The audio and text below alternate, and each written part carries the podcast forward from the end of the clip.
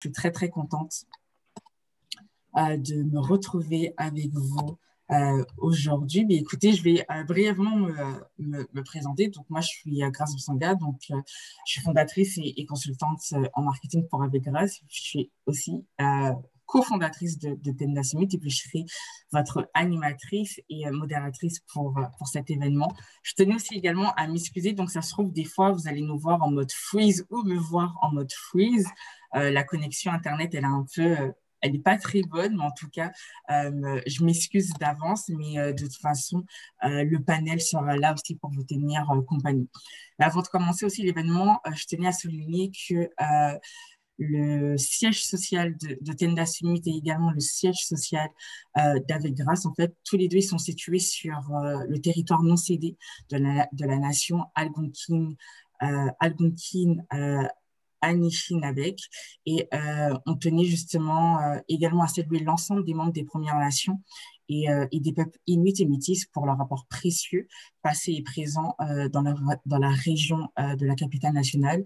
Et de plus, nous respectons la diversité culturelle des, Premières Nations, des Inuits et des Métis.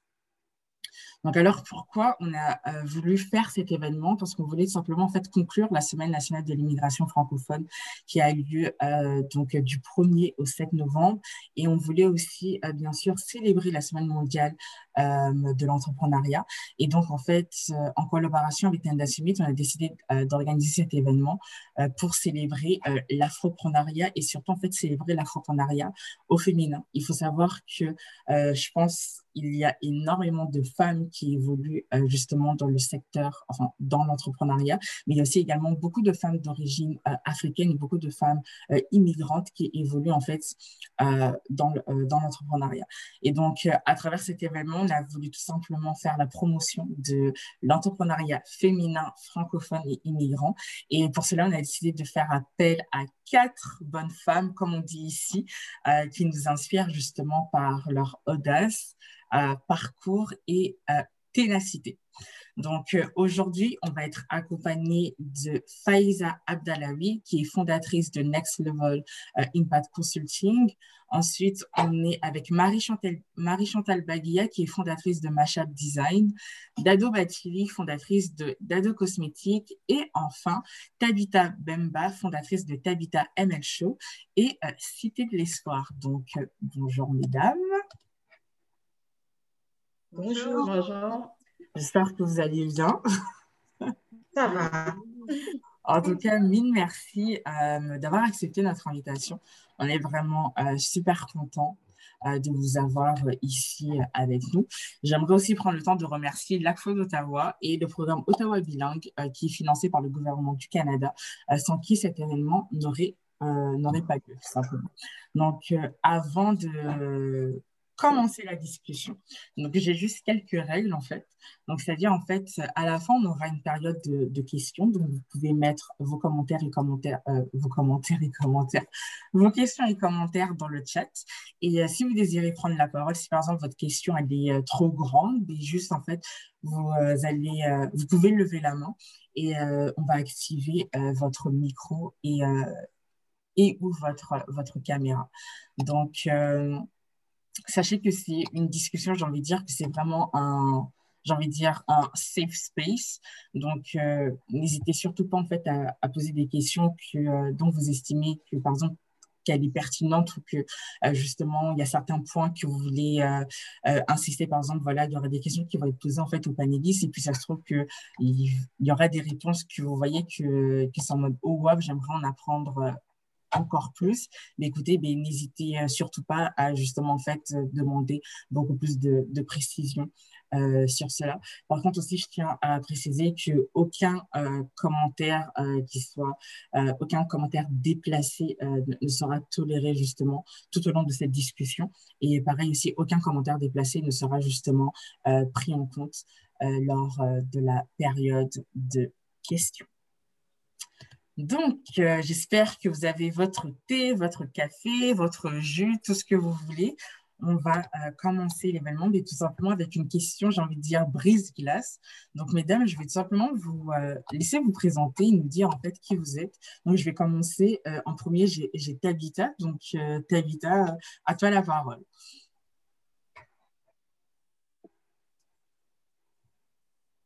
Alors, bonjour tout le monde, bonjour à tous. Donc, moi, je suis Tabitha Mbemba, Priscilla aussi. Euh, je suis une maman, j'ai 34 ans, j'ai quatre enfants, je suis une femme mariée.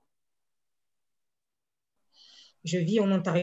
Je suis donc euh, la fondatrice de Tabitha ML Show. Donc, c'est une, euh, je pense qu'on en parlera au fur et à mesure, c'est une entreprise où, où je déploie mon talent de présentatrice, animatrice d'événements. Et je suis aussi la fondatrice de l'association Cité de l'Espoir donc, c'est une association qui aide les femmes donc, à retrouver euh, le but de leur vie, en fait, des femmes qui se passent de désespérées à euh, talentueuses. Voilà. Donc, c'est ça. Merci. Ah,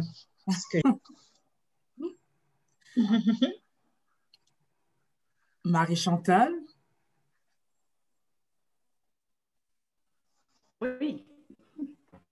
Bonjour, c'est Marie-Chantal euh, Baguia. Je vis euh, à Ottawa, épouse et mère de trois euh, beaux enfants. On a tous de bons enfants. et je suis en fait la fondatrice de Mashab Design, qui est une entreprise d'accessoires à travers duquel j'aide les personnes pour le développement personnel. Et au-delà de cela, je suis aussi auteur jeunesse. Mhm, intéressant. Faïza? Oui, euh, moi je suis à Mississauga, donc dans la région de Toronto, euh, algérienne d'origine, donc Afrique du Nord, comme c'est l'afroprenariat aujourd'hui, on va, je vais aussi partager ça. Euh, j'ai 43 ans, j'ai un enfant qui, qui me tient assez occupée comme si c'est bien, bien actif. Et euh, j'ai une entreprise, j'ai plusieurs chapeaux en fait. Euh, mon entreprise principale, c'est Next Level Impact Consulting que j'ai créé il y a presque cinq ans maintenant. Et euh, le focus est vraiment sur le développement économique, donc par le développement de stratégies, de programmes, de projets, des facilitations d'ateliers, des développements de workbooks, tout un tas de choses. Et c'est vraiment le développement économique des femmes, euh, des immigrants euh, que j'ai en, tête avec beaucoup d'entrepreneuriat. Et puis là, je développe aussi euh, beaucoup d'activités financières. des femmes et des immigrants aussi, puisque effectivement, il faut, savoir comment gérer son argent, connaître les règles du jeu pour les changer après. Donc voilà, je suis aussi chroniqueuse radio. Euh, sur euh, euh, Radio-Canada autour des finances personnelles. J'ai une chronique régulière depuis plusieurs semaines. voilà, je vais résumer.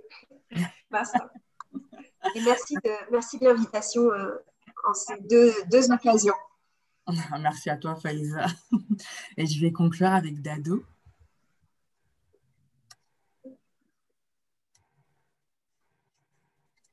Oui, alors bonjour tout le monde. Moi, je m'appelle Dado Badli. Euh, je suis maman de deux princes et euh, je suis la fondatrice donc de Dado Cosmetics où j'aide vraiment les femmes à prendre conscience des dangers des cosmétiques conventionnels et surtout de leur offrir une solution. Et pour ça, euh, je m'axe vraiment avec les huiles précieuses d'Afrique parce qu'on a vraiment des merveilles sur le continent africain et c'est vraiment de pouvoir remettre ça en tout cas bénéficier de, ce qu'on a sur le sol euh, africain et de faire travailler des femmes euh, qui sont dans des coopératives et de favoriser ce travail artisanal pour garder finalement euh, le savoir-faire qu'elles ont acquis depuis de nombreuses années. Donc voilà. Parfait. écoutez, moi, je suis très contente de vous entendre, des profils très intéressants. Et j'ai l'impression avec vraiment comme un seul but, c'est euh, les femmes, en fait. Donc, euh, j'aime énormément ça. Et puis, j'espère vraiment, sincèrement, qu'on va en découvrir plus euh, au fur et à mesure de la discussion. Donc, je pense que voilà, vous-même, vous l'avez dit, donc vous venez toutes d'ailleurs. Donc, moi, j'aimerais savoir qu'est-ce qui vous a amené en fait au Canada? Donc, euh, qui veut prendre la parole? Et ça se trouve, ça va vraiment être en mode échange, en fait. ben, moi, c'est l'amour. Marie, ah bon Ben, en fait, mon conjoint était. Et euh, par la suite, il a décidé de, de, de, s'établir, donc fait que je suivre. Donc, c'est les raisons qui m'ont emmené ici au Canada. Donc, il a trouvé qu'il s'y sentait bien. Donc, euh, il n'a il pas hésité à s'installer. Puis, ben, voilà, toute la famille. D'accord. OK.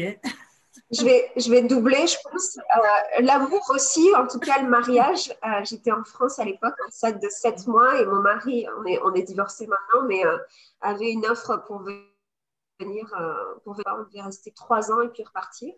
Et en fait, euh, par contre, euh, au bout de 3 semaines, 3-4 semaines, je savais que je ne repartais pas en France. Je savais que c'était ici que, bon, déjà que mon fils allait naître, mais, mais que je voulais faire ma vie. Je me suis sentie très vite, très, très bien en fait à Toronto par rapport à par rapport à, la France, j'ai vu qu'il y avait des, des, opportunités à saisir. J'étais bien, bien heureuse de ça, en fait. Mm-hmm. Mais, pour répondre, moi aussi, ben, je viens de France, banlieue parisienne, et moi, ce qui m'a emmené au Canada, il y a plusieurs choses qui m'ont emmené au Canada. Clairement, c'est la vision qui m'a emmené au Canada.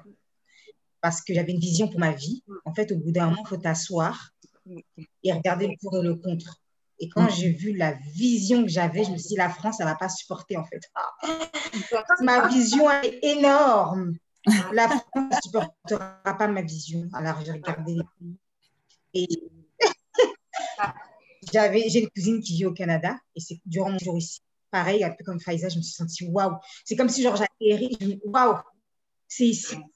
Mm-hmm. Je dois faire ma vie. Et euh, ben, je ne regrette pas parce que le peu de temps que je suis là, je fais énormément de choses et je fais des choses que je sais que je n'aurais pas pu faire en France. Ouais. On Mhm. passe, on passe d'une boîte en, en fait, et puis la boîte s'ouvre et on se dit, euh, C'est ça, c'est- dur, exactement ça, Faïza. tout Oui, est possible, quoi. Ouais. Tout est possible, c'est ça. Non, il y a tellement de possibilités ici au Canada, en tout cas. Mhm. Dado, Oui, euh, ben, mais moi, c'est un petit peu la même chose que Faiza. Donc, euh, du coup, j'ai suivi euh, ici. Donc, c'était plus son projet. Euh, donc, j'ai suivi.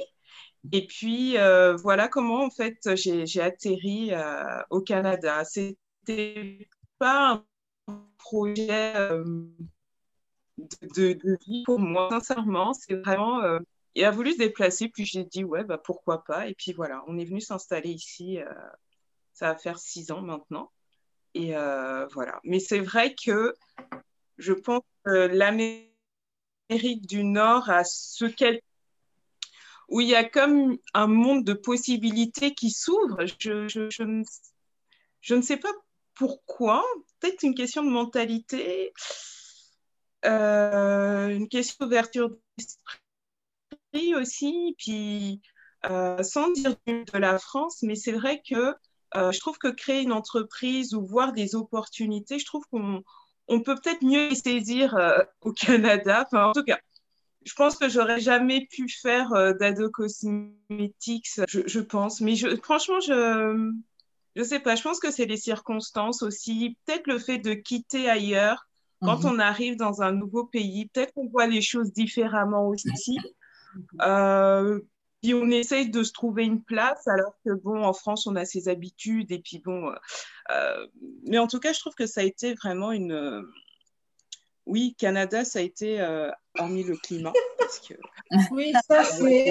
Ouais. Hormis le climat, il, il était euh, 2014, c'était l'hiver le pire, là. Euh, et franchement, ouais, c'est quand on en... faut enlever le, le climat. Mais sinon, c'est vrai qu'il y a beaucoup d'opportunités. C'est l'état d'esprit que j'aime ici. Mhm. C'est vraiment ça. Ok, parce que c'est intéressant. J'aime beaucoup vos, euh, euh, vos réponses.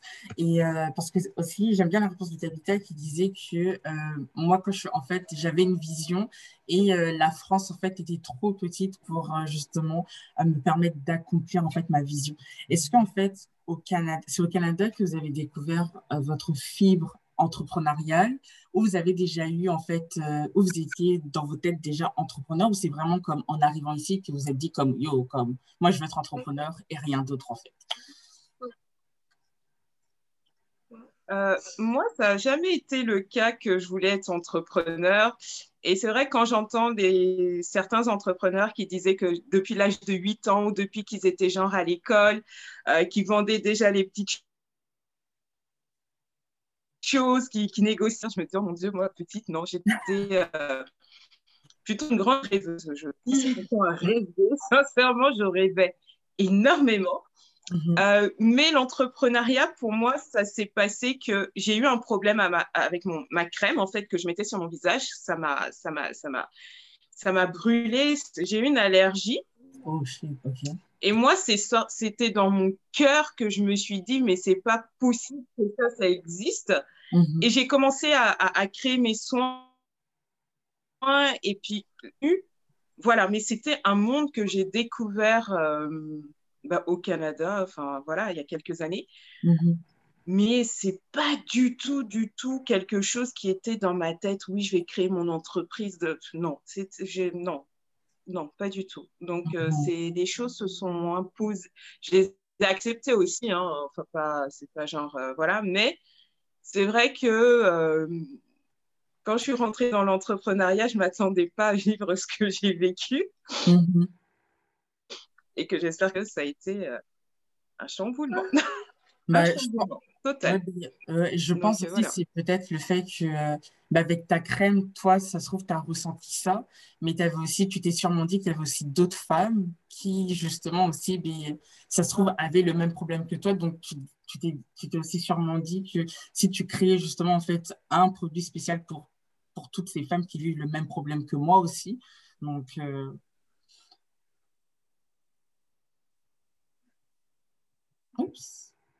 Ben moi, ce qui m'a cherché dans le cœur, c'était euh, c'était mais comment est-ce qu'on peut vendre autant de soins cosmétiques qui sont nocifs pour notre santé, mm-hmm. la santé de nos enfants mm-hmm. On n'a pas conscience de ce qui est à l'intérieur et on pense que bah, finalement, c'est juste, bah, c'est juste une crème en fait. Et c'est cette banalisation, mais euh, tout ce qui est perturbateur endocrinien qui sont à l'intérieur. Alors, je conçois que ce n'est pas uniquement dans les cosmétiques, il y en a dans l'alimentation il y en a dans les plastiques, il y a dans les vêtements, les,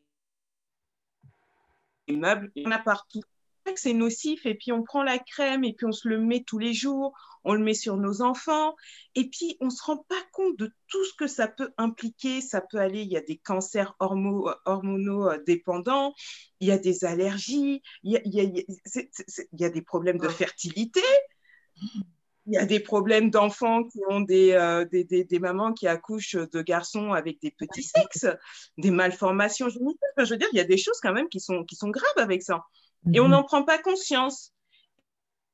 Et moi, ça a été ça. C'est attends, attends, je, je, paye, je paye. C'est-à-dire que la crème, on ne me la donne pas. Je l'achète avec mon argent. Et puis tu me dis qu'en fait, tu es en train de me bousiller ma santé? Mm. Moi, c'était ça, c'était pas tant l'entrepreneur, c'était, eh, non, non, non, mais les femmes, il y a un truc là, prenons-en conscience. Et ce qui a été la goutte d'eau pour moi, c'est que quand j'ai arrêté les soins pour moi, bon, bah, j'ai arrêté pour mes princes, mais mon grand galam qui avait 5 ans, sa peau, elle a réagi. Là, là, autour de ses yeux, ça a commencé à noircir, oh, Et là, je me suis dit, attends, mon enfant de 5 ans, 5 ans, acheté des produits en pharmacie qui coûtaient une certaine somme. En France, je les achetais depuis la France. Euh, enfin, en France, je les achetais. Je suis continuée ici à les acheter, mais c'était beaucoup plus cher. Mais j'achetais parce que bah, justement, c'est mon fils. Bah, la pédiatre, elle me dit euh, d'acheter ça. Bah, je cherche pas à comprendre, j'ai été acheté. Ça avait un certain coût, donc tu te dis, bon, bah, tu achètes ça en, en parapharmacie, euh, à pédiatre, tu as confiance. Donne des fois à mauvais escient. Mais, mais, mais c'est ça. Moi, ça a été l'entrepreneuriat, oui, ça a été le moyen pour moi de pouvoir exprimer, euh, mais d'aider les femmes à prendre conscience. Mais vraiment, c'est euh, voilà, l'entrepreneuriat était un support. Mais l'idée n'a pas été je crée une entreprise, c'était plutôt je vous informe que, mais informer, c'est bien. Après, il faut aussi des solutions, il faut des alternatives. Et mhm. donc, voilà comment euh, les, les huiles, en fait, sont arrivées pour être vraiment cette offre Mhm. Mais du coup, et d'arrêter de, se bousiller la santé, euh, c'est vraiment grave hein, ce, truc-là. Mais moi, je me retrouve dans un sens, en fait, dans ce que tu viens de partager, Nado, et puis ça me donne vraiment envie d'aller regarder tes produits. Je pense que tu as gagné une cliente par toute la passion et puis la, la rage, en fait, que tu viens d'exprimer, clairement. Et c'est vrai que je suis assez sensibilisée à ça, mais euh, je vais aller regarder. Puis le fait que tu aies parlé d'huile précieuse d'Afrique aussi, tout de suite, enfin, tu mets les deux choses en même temps, c'est magique. Euh, moi, je n'étais pas euh, entrepreneur quand j'étais enfant, tu parlais des qui, euh, qui vendaient. Euh, c'était pas mon truc, mais j'ai toujours été intrapreneur. Donc tous les jobs que j'ai eus en fait, et puis bon ben, je vais essayer de faire court, mais euh, arrivé en Algérie, j'étais arrivée en France. Je suis arrivée en France, j'avais même pas 16 ans. j'étais étudiante en fait, visa d'étudiant. Et puis à l'époque, pour passer d'un visa étudiant algérien à un visa de travailleur et puis résident, enfin, c'était très très compliqué, c'était catastrophique. Donc j'ai fait tout un tas de petits boulots en fait. Et, euh, ce qui s'est passé, c'est que pour rentrer euh, dans la vie active, trouver un, job en fait, j'ai été obligée de me le créer ce job au sein d'une entreprise. Donc j'ai eu, eu tout un tas de refus, je faisais des stages, ça se passait très bien, mais au moment où il fallait bah, me, régulariser, en fait, tout le monde abandonnait un peu l'idée parce qu'ils voyaient les papiers hyper compliqués. Et je suis tombée une fois sur un, sur un, bah, un patron, justement, un propriétaire hyper entrepreneur, qui m'a dit bah écoute euh, ton stage euh, je te prends en stage mais euh, je, le, le, régulariserai que si tu arrives à, trouver tes clients si tu trouves tes clients qui, te me permettront de te payer ben enfin, il a dit tout un tas d'insultes parce qu'il était vraiment comme ça il dit la France m'empêchera pas de de t'engager puis de te, régulariser. Donc, on va faire ça. Donc, bah, j'ai été forcée, entre guillemets, d'être intrapreneur, d'être vraiment entrepreneur, que je suis allée me trouver mes propres clients. Puis je disais, euh, il a tenu, euh, il a tenu sa parole, il m'a. Puis finalement, j'ai adoré ça. Je me suis découvert euh, une vraie passion pour le développement des affaires. c'est défini. Puis il faut être très impérial en fait pour ça. C'est premier job. Puis finalement, je suis restée employée quelques années. Et par contre, ce qui s'est passé, c'est qu'en France, je voulais déjà lancer une entreprise, mais je ne savais pas trop dans quoi pour le coup. Mais je me disais, OK, je vais être employée jusqu'à 40 ans, mais à 40 ans, ça sera plus possible. Je sais qu'il faudra que je devienne ma, propre patronne ou boss, entre guillemets, parce que je ne suis pas très bonne avec les superviseurs, en fait. Plus on laisse d'espace, le mieux je me sens. Et c'est vrai que ça, ça s'est toujours bien passé. J'ai toujours eu des, euh, quand j'étais employée, j'ai toujours eu des, des, directeurs ou des superviseurs qui comprenaient cet aspect-là. Il fallait me donner, puis juste me laisser faire. Euh, par contre, quand je suis arrivée en France, effectivement, bon, bah, euh, au Canada, il y a 12 ans, euh, bah, j'ai commencé à chercher un travail. Et puis moi, je travaillais dans l'hôtellerie, le tourisme et hôtellerie en France. J'avais un poste assez important. J'étais directrice des ventes pour le groupe Accor, en fait, au niveau international. Puis j'avais même pas 30 ans. Je disais, ça va être facile. et en fait, non. Parce que bien sûr, on le sait, quand on arrive en tant qu'immigrant au Canada, nos expériences euh, précédentes ne sont pas prises en compte. Et ça, je me suis vraiment pris comme une claque. Euh, ça a été très, très dur. Euh, à accepter, à être. Donc, beaucoup de changements en fait dans le rôle, enfin la vision que j'avais de moi-même, comment est-ce que je pouvais participer à la société, etc. Donc, euh, bah, assez vite, je me suis dit, OK, on ne veut pas de moi, ou sinon on veut de moi euh, juste en tant qu'assistante commerciale. Et puis, ça ne va pas parce qu'assistante commerciale dans un hôtel, j'ai fait ça en stage. je ne me voyais vraiment pas revenir à, ce type de poste. À l'époque, je ne comprenais pas aussi que c'était une obligation. On n'avait pas tous les services d'accompagnement qu'on peut avoir aujourd'hui pour les immigrants pour, nous aider à, passer un peu ce moment-là. Donc, je me suis dit, OK, vous ne voulez pas de moi bah, tant pis, je vais entreprise, puis je vais en profiter, je vais faire ça pendant 2-3 ans et, euh, et, on verra ce que ça apporte. Et c'est à ce moment-là euh, que j'ai découvert en fait euh, bah, Oasis Centre des femmes, qui à l'époque, bah, le Canada, ça fait que depuis 10, 10 ans, en fait une dizaine d'années, qui soutiennent vraiment l'entrepreneuriat des femmes. Reviendra Mais j'ai fait partie de la première cohorte de femmes qui recevaient des services gratuits pour savoir comment est-ce qu'on lance une entreprise au Canada. Et ça m'a aidé pour lancer ma première entreprise, rester dans le domaine, domaine du développement des, ventes en fait dans le tourisme. Mais je suis complètement tombée euh, euh, amoureuse. Enfin, c'est même plus que ça. Je vois d'ado au début, moi, l'entrepreneuriat, c'était juste une tendance. Je me disais, bah, ça fonctionne bien avec ma personnalité parce que je vais prendre les choses en main. Mais euh, ma première entreprise, je l'ai eue effectivement dans mon domaine, mais j'avais toujours en tête tout ce que j'avais découvert, tout ce que j'avais vécu, tout ce que j'avais ressenti en fait pendant, ce, pendant tout ce, programme, euh, avec toutes ces femmes qui avaient des rêves, qui avaient aussi des difficultés. Puis bon, l'entrepreneuriat, ça devenait une solution. Donc je sentais un peu cette rage en fait euh, grandir en moi. Et puis, ben, je m'en prie, je l'ai eu pendant presque trois ans, deux ans et demi je crois. Mais, euh, mais ça ne correspondait pas. Je ne voyais pas l'énergie, en fait, dans le marché, sur le marché, l'exigence ou la sophistication, en fait, euh, euh, du, marché que j'avais pu voir dans les autres, sur les autres continents.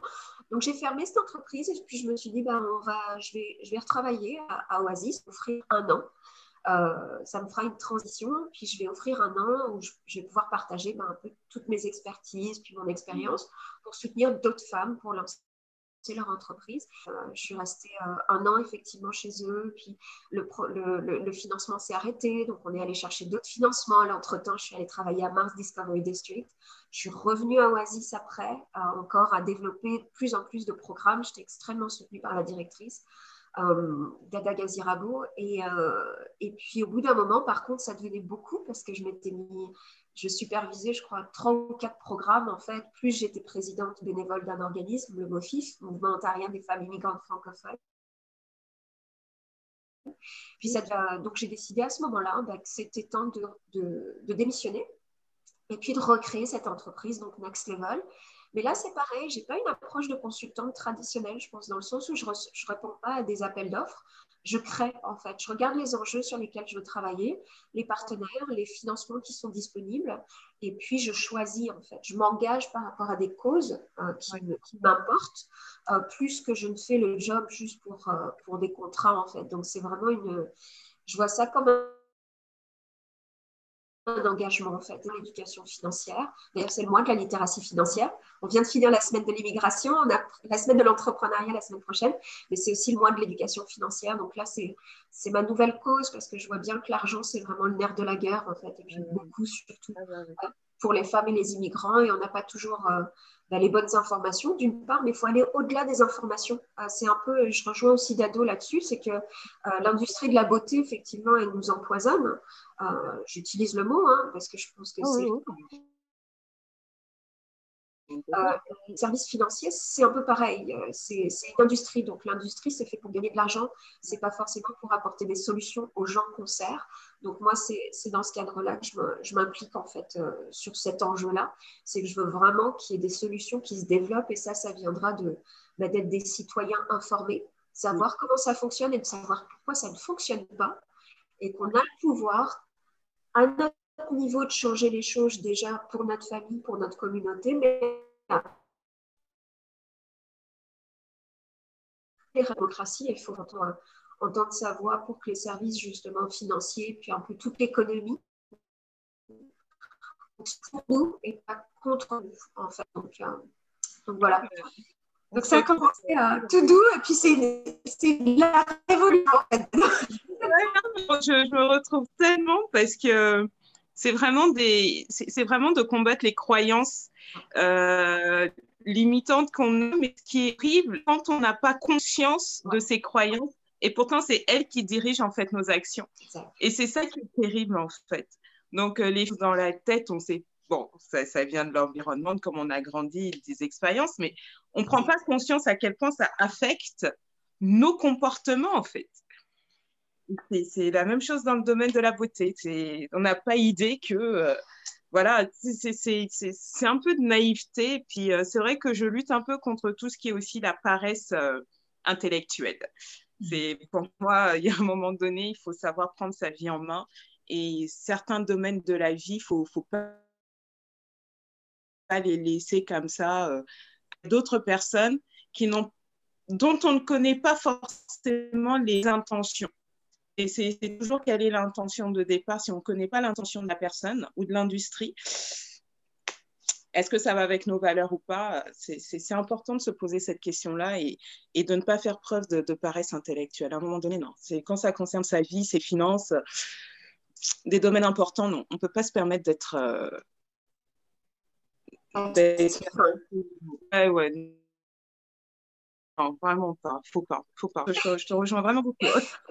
Je me permets parce que vous m'avez peut-être vu tourner la tête et puis être un peu, un peu euh, euh, euh, euh, ah, j'ai perdu le. J'essayais d'écouter les deux choses. J'ai mon fils en fait qui est en train de suivre une classe d'entrepreneuriat en fait, mmh. euh, une plateforme qui s'est lancée, campus virtuel de Dorine Chemeleux, qui donne des cours d'entrepreneuriat aux enfants francophones de l'Ontario. Donc ça, ça résonnait, mais je suis désolée. Je voulais juste. Mmh. Et ça commence, ça commence tout en fait? cette prise de conscience, être actif Justement, en parlant de prise de conscience, euh, moi, j'ai tout grandi avec mentalité des entrepreneurs parce que moi, j'ai grandi.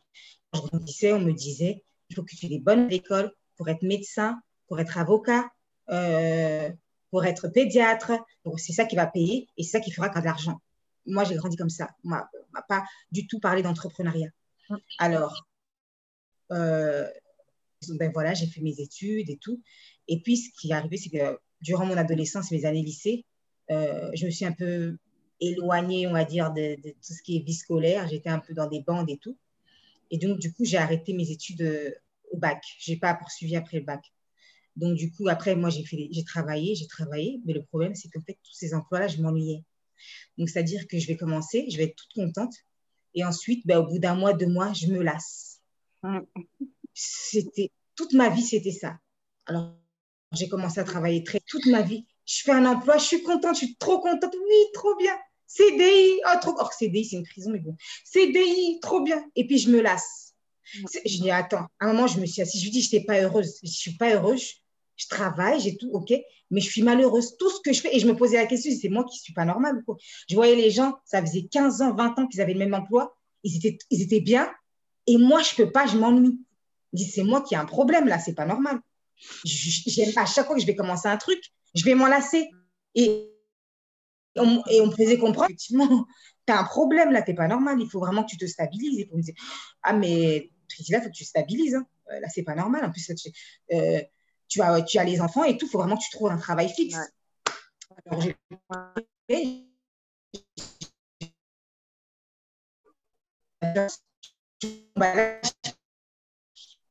alors, j'ai aimé, après, je m'en suis lassée. Ben, je n'ai pas eu le, diplôme parce que je pas. J'allais en cours, mais je m'en lassais. J'ai travaillé en tant que dans les assurances et tout. OK, j'ai gagné. J'aimais pas. Alors, il y a eu le congé. J'ai eu ma quatrième, ma quatrième, il y a eu le congé parental. Et maintenant, il fallait que je retourne travailler. Alors, c'est cette histoire. Je vais retourner. J'ai regardé mon âge à l'époque, j'avais 32 ans. 32 ans. Toute ta vie, tu as fait des travails, tu n'aimais pas. Donc, tu vas continuer à, faire, à vivre une vie que tu n'aimes pas. Mm. À, sachant que la vie, tu la vis une fois. Mm. Donc, est-ce que tu penses vraiment que tu es condamné à vivre une vie que tu n'aimes pas? Mm. À travailler pour quelqu'un, et puis tu travailles pour cette personne-là, cette personne-là, ça se trouve, elle est en train de siroter là-bas à Dubaï, là, je sais pas où. Toi, tu es en train de charbonner. Pour 1300, tu as de la chance de gagner, de gagner ce salaire. Tu as trop de chance, hein Attends. C'est toi qui fais le plus. Mais ceux qui, font moins, ils gagnent dans les 3 000 et quelques euros, c'est les cadres. Mais toi, Brière, là, tu gagnes 1300. Je me suis assise, je dis non, c'est pas possible. Je suis partie après mon congé parental. Donc, je me sentais vraiment comme. Euh, j'étais pas, j'en pouvais plus, en fait. J'en pouvais plus. Et puis, ce système d'esclavagiste, moi, j'appelle ça, excusez-moi, hein, j'appelle ça, surtout en France, hein, parce que là, aujourd'hui, je reviendrai après là-dessus, mais aujourd'hui aussi, je, suis salarié. Mais euh, en France, c'est vraiment, j'appelle ça, excusez-moi, mais j'appelle ça le. C'est même pas moi qui appelle ça, c'est ma, ma superviseure, elle appelle ça la hiérarchie du colon. Donc, c'est-à-dire, moi, je suis chef, tu tais. D'accord Moi, je suis chef, tu fais ça, ça, ça, ça, ça, ça, ça, ça, ça, comme à l'époque de la colonisation. Tu fais ça, ça, ça, et tu te tais. D'accord Ce que personnellement, moi, ici au Canada, je n'ai pas retrouvé. Personnellement, j'ai un superviseur, ça n'a rien à voir. Donc, déjà, ça, c'est deux mondes différents. Mais ça, j'en pouvais plus. Et je me suis dit, non. Et maintenant, j'avais cette peur parce que j'avais quatre enfants.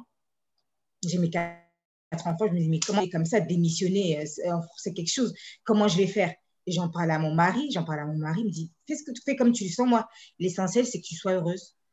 Mm. Puis je me suis rapprochée d'un groupe de femmes qui s'appelle Faiseur de Soie, là où je suis avec Marie Dado. Et euh, je me suis rapprochée de ce groupe. Ce sont des femmes chrétiennes entrepreneurs. Elles parlaient d'entrepreneuriat, elles parlaient d'entrepreneuriat, elles parlaient d'entrepreneuriat, elles prenaient l'entrepreneuriat. il y avait des comparaisons avec des femmes dans la Bible qui entreprenaient. Mais je waouh. Je me suis dit, waouh. J'ai dit, non, là, ça a été un déclic pour moi. Là, ça a été un déclic. Et oui, je vais entreprendre, mais dans quoi? Parce que pendant, pendant longtemps dans ma vie, pendant 30 ans dans ma vie, je souffrais du manque de confiance. Donc, je me suis dit, ouais, mais je vais entreprendre dans quoi? Il est, un, il est hors de question que j'entreprenne dans, un domaine et que ça, ça, ça, devienne comme le salariat, je m'en lasse. Non, non, non. Je ne vais pas entreprendre pour entreprendre. Il faut que je fasse. Là, là, j'ai 30, 30 et quelques années. Il faut que je finisse ma vie avec quelque chose que j'aime. Il faut que je fasse ce que j'aime. Il faut que je m'épanouisse. Je suis maman, j'ai quatre enfants, je suis mariée. Il, est, il faut vraiment, il est impératif que là, je pense à m'épanouir. Et c'est là que j'ai commencé à faire des formations. Je m'inscrivais à des formations euh, sur, le sur les talents, donc la formation du coach William Jamel, la formation sur les talents. Et c'est comme ça que j'ai découvert. Donc, c'est une formation vraiment que je recommande à beaucoup de gens vers mon talent. En fait, je ne savais pas que c'était un talent. Le fait d'être à l'aise, de parler aux gens, et d'avoir cette facilité d'accompagner les gens, de soutenir. Je ne savais pas que c'était un talent parce que moi, c'était inné. C'est inné en moi. C'est inné, je le fais facilement. Il me disait non, c'est pas tout le monde qui a cette chose-là. Je dis mais non, c'est normal. Je ne comprenais pas que c'était un talent en fait, parce que moi, je suis née comme ça. Et du coup, ben voilà, c'est comme ça que j'ai créé, euh, Cité de l'Espoir. j'avais commencé déjà à créer Cité de l'Espoir avant l'association. J'ai des, femmes, mais je voyais que quand j'étais c'est important si tu, entreprends dans quelque chose, mais tu te, te dis c'est une corvée pour toi, ça ne sert à rien, tu ne vas pas tenir. Quand tu entreprends, il faut entreprendre avec la vision.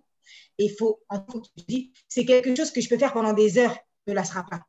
Donc, je pouvais aider ces femmes pendant des heures, je pouvais même me déplacer, les voir.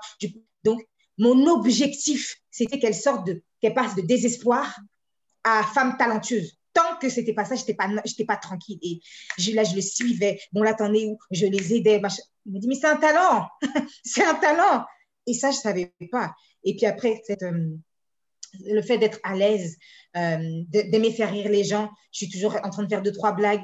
Euh, dans ma famille, on m'appelle la comédienne. dit, mais ça, c'est quelque chose que tu dois travailler, c'est un talent. Et du coup, c'est là que je me suis lancée dans Tabitha ML Show, que j'ai commencé à animer des événements.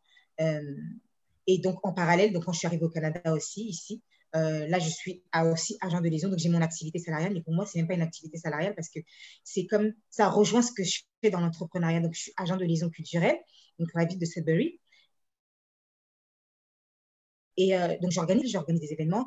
Je suis en fait, je crée la liaison entre les nouveaux arrivants, comme moi, et la communauté francophone de la ville, pour qu'en fait tout le monde se retrouve. Parce qu'en en fait, quand je suis arrivée, il y avait cette euh, barrière entre les deux communautés. Et moi, mon travail, c'est de créer des liens, voyez, pour que les nouveaux arrivants s'intègrent dans la ville et qu'ils participent. Et aussi que la communauté francophone comprenne que les nouveaux arrivants, on n'a pas la même culture. Donc, il faut aussi accepter la culture de l'autre. Et pour moi, c'est même pas un emploi, en fait. voilà, j'ai 34 ans et là, je peux dire oui, enfin, je suis épanouie, je suis heureuse, je suis épanouie. Ça joue dans, mon, ça joue dans la vie de mes enfants. Donc, oui, donc j'aimerais dire entreprendre, oui, mais entreprendre dans ce que tu aimes. Et entreprends pas pour l'argent, parce que tu vas vivre Et en moi, c'est ce que je voulais rebondir sur ce que Tabitha a dit tantôt en disant, ben, pour moi, je ne travaille pas. Ça me rappelle une dame, en fait, que j'avais rencontrée à Québec qui, euh, qui était euh, aide Et elle me disait, euh, dans mon pays, j'ai toujours fait le ménage et aujourd'hui, j'arrive au Canada. On me paye pour ce que j'ai toujours l'habitude de faire. Oh, c'est pas un travail, je le fais toujours. Non, ça m'a comme ramené à cette dame parce que ben, elle, dans son quotidien, c'était ce qu'elle faisait chez elle à la maison avant de d'immigrer ici. Et puis, ben, voilà ce que ça donne. Ben, moi, contrairement à vos trois, ben, moi, je commençais toute jeune parce que j'ai eu euh, privilège qui était, lui, entrepreneur, plus dans le domaine, en fait, de euh, l'imprimerie la sérigraphie et la calligraphie. Et donc, fait déjà toute jeune, ben, j'étais euh, en contact euh, avec ce milieu, mais c'est sûr que je ne saisissais pas nécessairement tous les paramètres de l'entrepreneuriat, quoique je me suis lancée toute jeune à vendre des produits cosmétiques. Désolée, Ah, Dado. Le monde est ouvert, tu sais. Il n'y a pas de compétition euh, du tout. jeune, ben, je revendais des produits euh, cosmétiques et puis euh, euh, je faisais aussi tout ce qui était en lien avec les tresses, en plus de poursuivre euh, mes études. Et c'est quelque chose que j'ai eu à toujours faire jusqu'à aujourd'hui, à jumeler autant l'emploi que l'entrepreneuriat. Et donc, fait que quelques exemples, j'ai eu même à être courtier d'assurance en Côte d'Ivoire parce que je viens de la Côte d'Ivoire, mais avant d'arriver ici au Canada, j'étais au Sénégal. Donc, fait que euh, pour, pour pour avoir en fait de l'assurance, je comprends un peu euh, Tabitha, le, le, le milieu, oui. parce que j'ai été euh, agente, en fait, représentante en assurance. En plus de cela, j'ai été dans l'événementiel en tant que freelance parce que j'ai travaillé pour euh, euh, une agence, mais on n'était pas reconnu comme euh, des, employés, mais c'est plus comme des freelance en tant que euh, hôtesse d'accueil. Donc, ça, je l'ai fait durant tout mon cursus, en fait, universitaire. J'accompagnais des personnalités lors des grands événements. Donc, c'est que euh, baigné. Et donc, fait qu'en arrivant ici au Canada, j'ai plutôt été en emploi, puisque euh, dans tous les cas, peu importe en fait euh, ce que je faisais dans l'entrepreneuriat, j'avais toujours ce désir-là d'occuper un certain emploi, être dans un bureau. C'est, ça a toujours été ce qu'on nous a appris étant jeune. Il faut que tu étudies pour être dans un bureau et puis euh, voilà, on, dira que tu as réussi. Donc, j'ai continué comme ça ici au Canada, mais euh, ce, ce, volet entrepreneuriat a comme rebondi en fait. Et euh, je me rappelle bien que c'était en 2015, je me suis dit, oh ben ok, euh, c'est vrai que je travaille, je suis salarié, mais j'ai ce désir-là de pouvoir repartir encore dans le domaine en fait de l'entrepreneuriat. Et c'est comme ça que j'ai commencé avec Machat Design, euh, qui se spécialise plus et donc, pourquoi Machat Design? Ben parce que j'avais envie aussi de partager au travers en fait des accessoires de maison qu'on qu qu retrouve en fait ici. Et ces accessoires, euh, je les fais particulièrement avec le pine wax, avec les tissus africains, si bien que à travers ces accessoires, je partage également l'histoire, je partage également la culture euh, africaine parce qu'on a beaucoup à apprendre aussi à travers ces tissus. Quoique aujourd'hui, beaucoup vont dire oui, le pine wax, il n'est pas africain.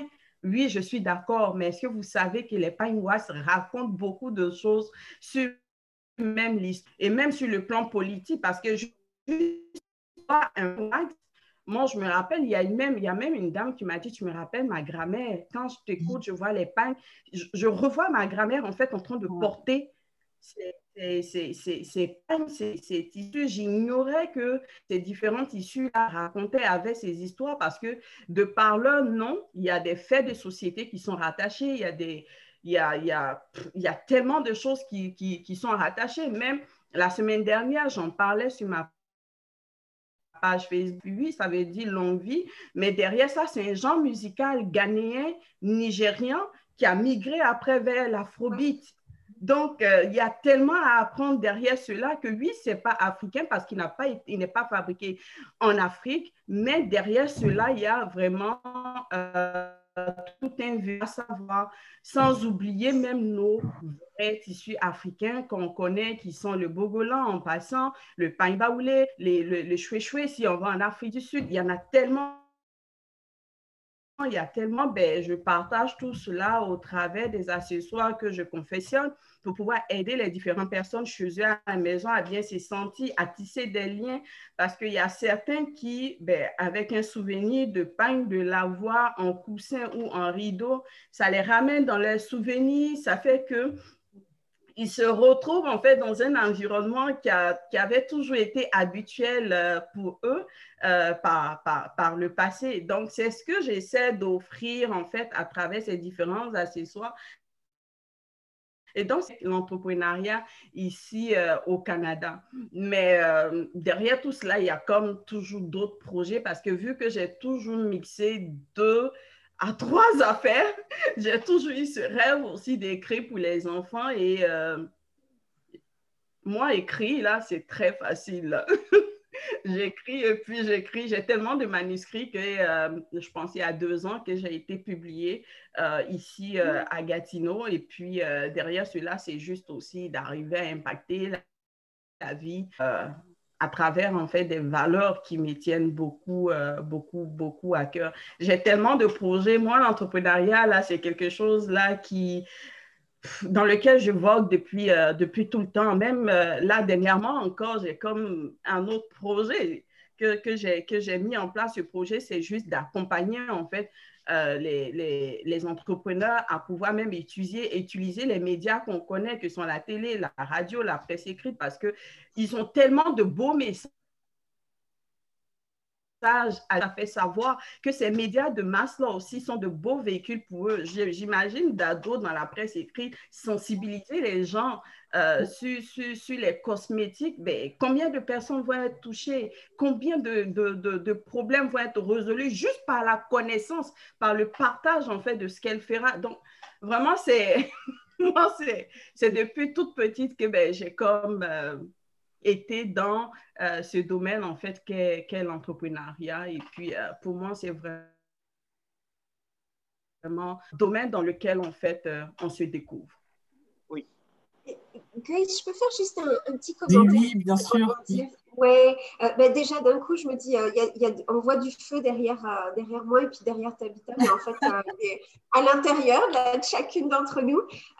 Marie-Chantal, ce que tu dis, ça me fait juste penser à quelque chose et puis je veux juste le dire avant de, avant de l'oublier parce que Dado et toi, vous avez un peu la, la même approche. Moi, il y a quelque chose, puis encore une fois, le thème aujourd'hui, c'est afroprenariat.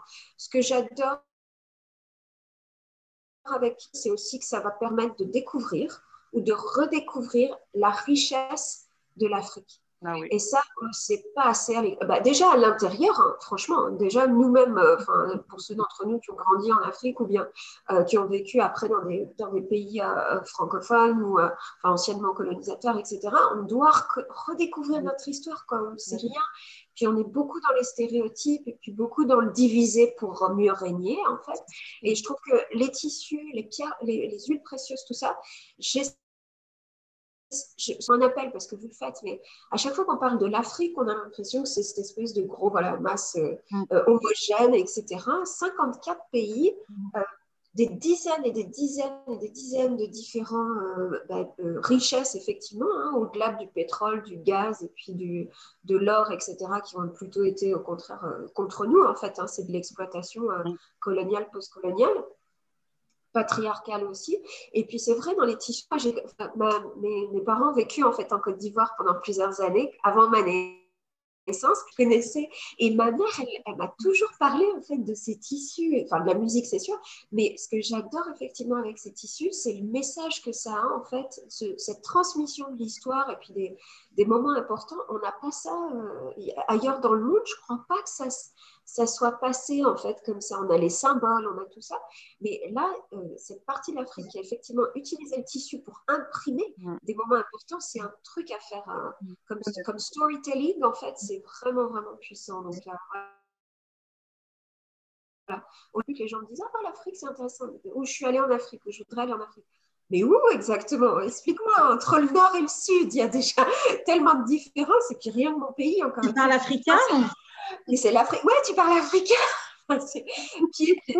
c'est rien que dans, chacun de nos pays d'origine ou nos pays de, enfin, de nationalité, quoi, entre le nord et le sud, euh, même à 100 km, il y a des oh oui. ouais. Donc, euh, ouais. ça et, ouais, et ça ressort par justement des messages précis d'aller.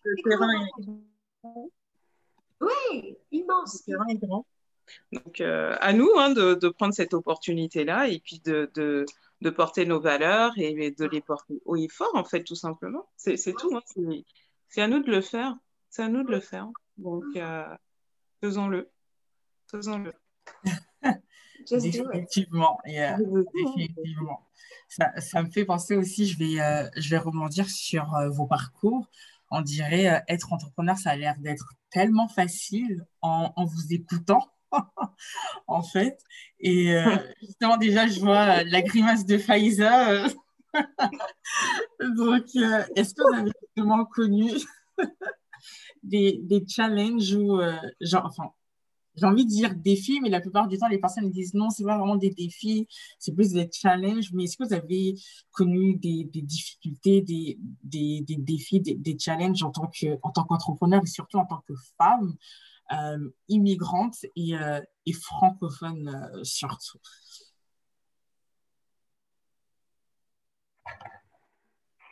Alors, moi, je dirais qu'au-delà d'être immigrante ou expatriée, donc expatriée, c'était pas tant mon problème, sincèrement, ni que je sois femme, ni que je sois noire, ni que. parce que, sincèrement, j'y pense pas.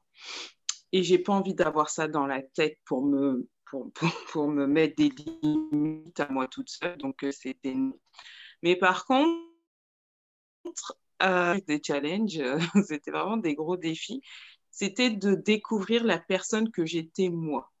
C'était surtout ça. C'était un cheminement pour comprendre qui je suis. Parce que en créant son entreprise, euh, à mon entreprise, je lui ai donné mon prénom. Euh, et c'était de comprendre c'est quoi les vœux transmettre. Euh, ce que pense Ado Cosmetics, à quoi on pense. Et pour avoir cette clarté-là, il fallait que je sois au clair avec moi-même, de me connaître. Je suis moi d'ado, en fait. Et ça, ça a été un gros, gros travail parce que ça a été tout un cheminement de découvrir mon être, pas juste cette femme ou maman ou ce qu'on veut, ce qu'on peut voir comme ça, mais qui est fondamentalement d'ado, quelle est ma mission en fait. Et ça a été de, ça a été de me poser, euh, parce que souvent on dit oui, toutes les questions sont bonnes, mais j'ai envie de dire non, non, non, il y a des questions dans la vie, quand on se les pose, on a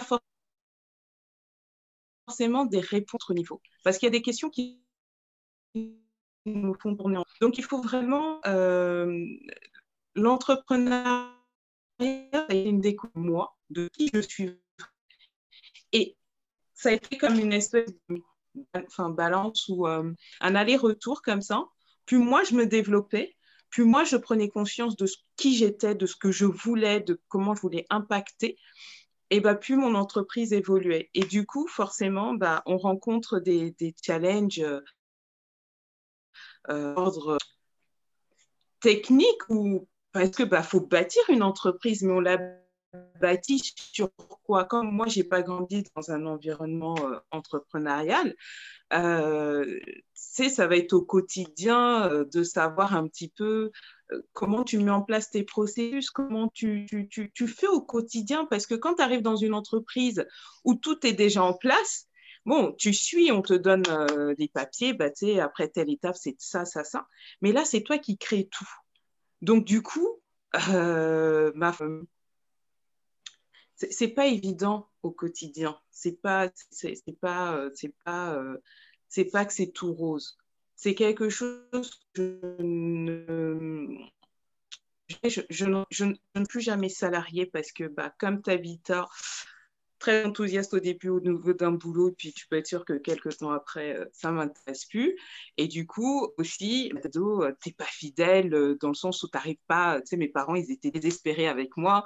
J'étais l'aînée, mais j'étais complètement instable. Je fais, mais bon, c'était pas ça.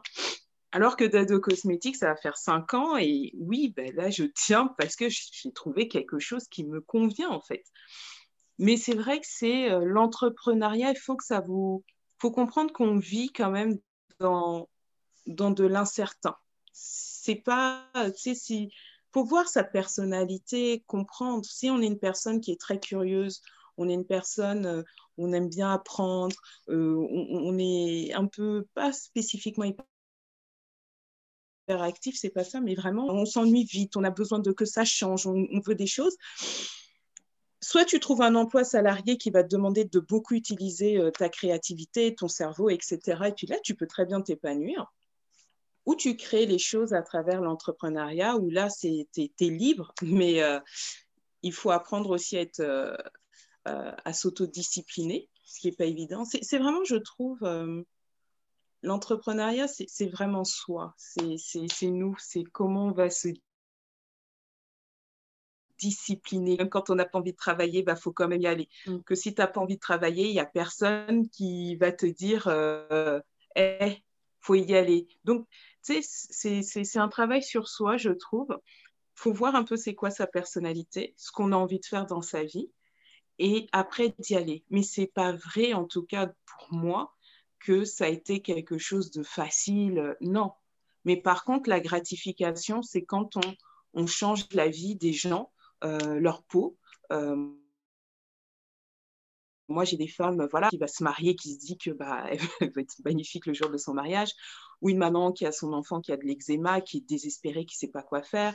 Enfin voilà, et quand, quand tes produits font quelque chose, bah, les moments où c'est difficile, les moments où tu te poses des questions, les moments où tu n'en peux plus parce que tu, tu, tu, veux un truc, tu ne sais pas, bref, les challenges de la vie ou les défis de la vie, mais que tu vois quand même que grâce à toi, grâce à tes produits, eh ben, bah, ça te fait tenir. C'est ça qui te donne, je trouve, du carburant pour continuer et pour que finalement il y ait plus de plaisir que euh, ces défis à surmonter ou ces challenges. Et donc, c'est cette balance-là. À partir du moment où c'est plus important le, plaisir qu'on apporte aux gens et qu'on s'épanouit dedans, ben on continue. En tout cas, moi, c'est comme ça que je vois euh, les choses. C'est ça. Um, ben, moi, je vais rebondir. Parlant euh, de gratification, euh, souvent mon époux me dit que si la richesse se résumait juste en ce mot, je pense que tu serais la plus riche. Mm. Parce que pour moi, là, juste à recevoir un message d'une cliente pour un service rendu, là, ma journée est faite, ma nuit est faite. Et puis, euh, je suis comme, euh, ouf, comme dans un, autre, euh, dans un autre ciel, à un autre niveau. Là. Donc, si ça se résume mais là, je pense parce que juste ça, c'est comme suffisant pour moi, juste à ça. Mais comme Dadoué disait, c'est pas si facile que ça. Et puis, on, a, on a beaucoup de challenges à relever. Ben, nous sommes toutes mamans ici. Et puis, un des gros c'est aussi la gestion euh, avec la famille, gérer autant l'entreprise, euh, les agendas euh, de, tout un chacun à travers tout cela, c'est c'est un gros, un, gros, un gros challenge, tout le temps facile. Il faut comme souvent des mois à l'avance, et même quand on se prend souvent des mois à l'avance, quelquefois, la journée même, il peut arriver des, imprévus. Et puis, il faut pouvoir réussir euh, à rebondir. C'est tout le temps facile, sans compter que, étant euh, femme immigrante ici, euh, dans bien des cas, on n'a pas la grande famille avec nous pour pouvoir nous, nous, aider. Sans compter, quand tu es une maman toute seule, c'est encore plus difficile. Il faut que tu t'organises pour trouver des gardiennes ce qui n'est pas toujours aisé.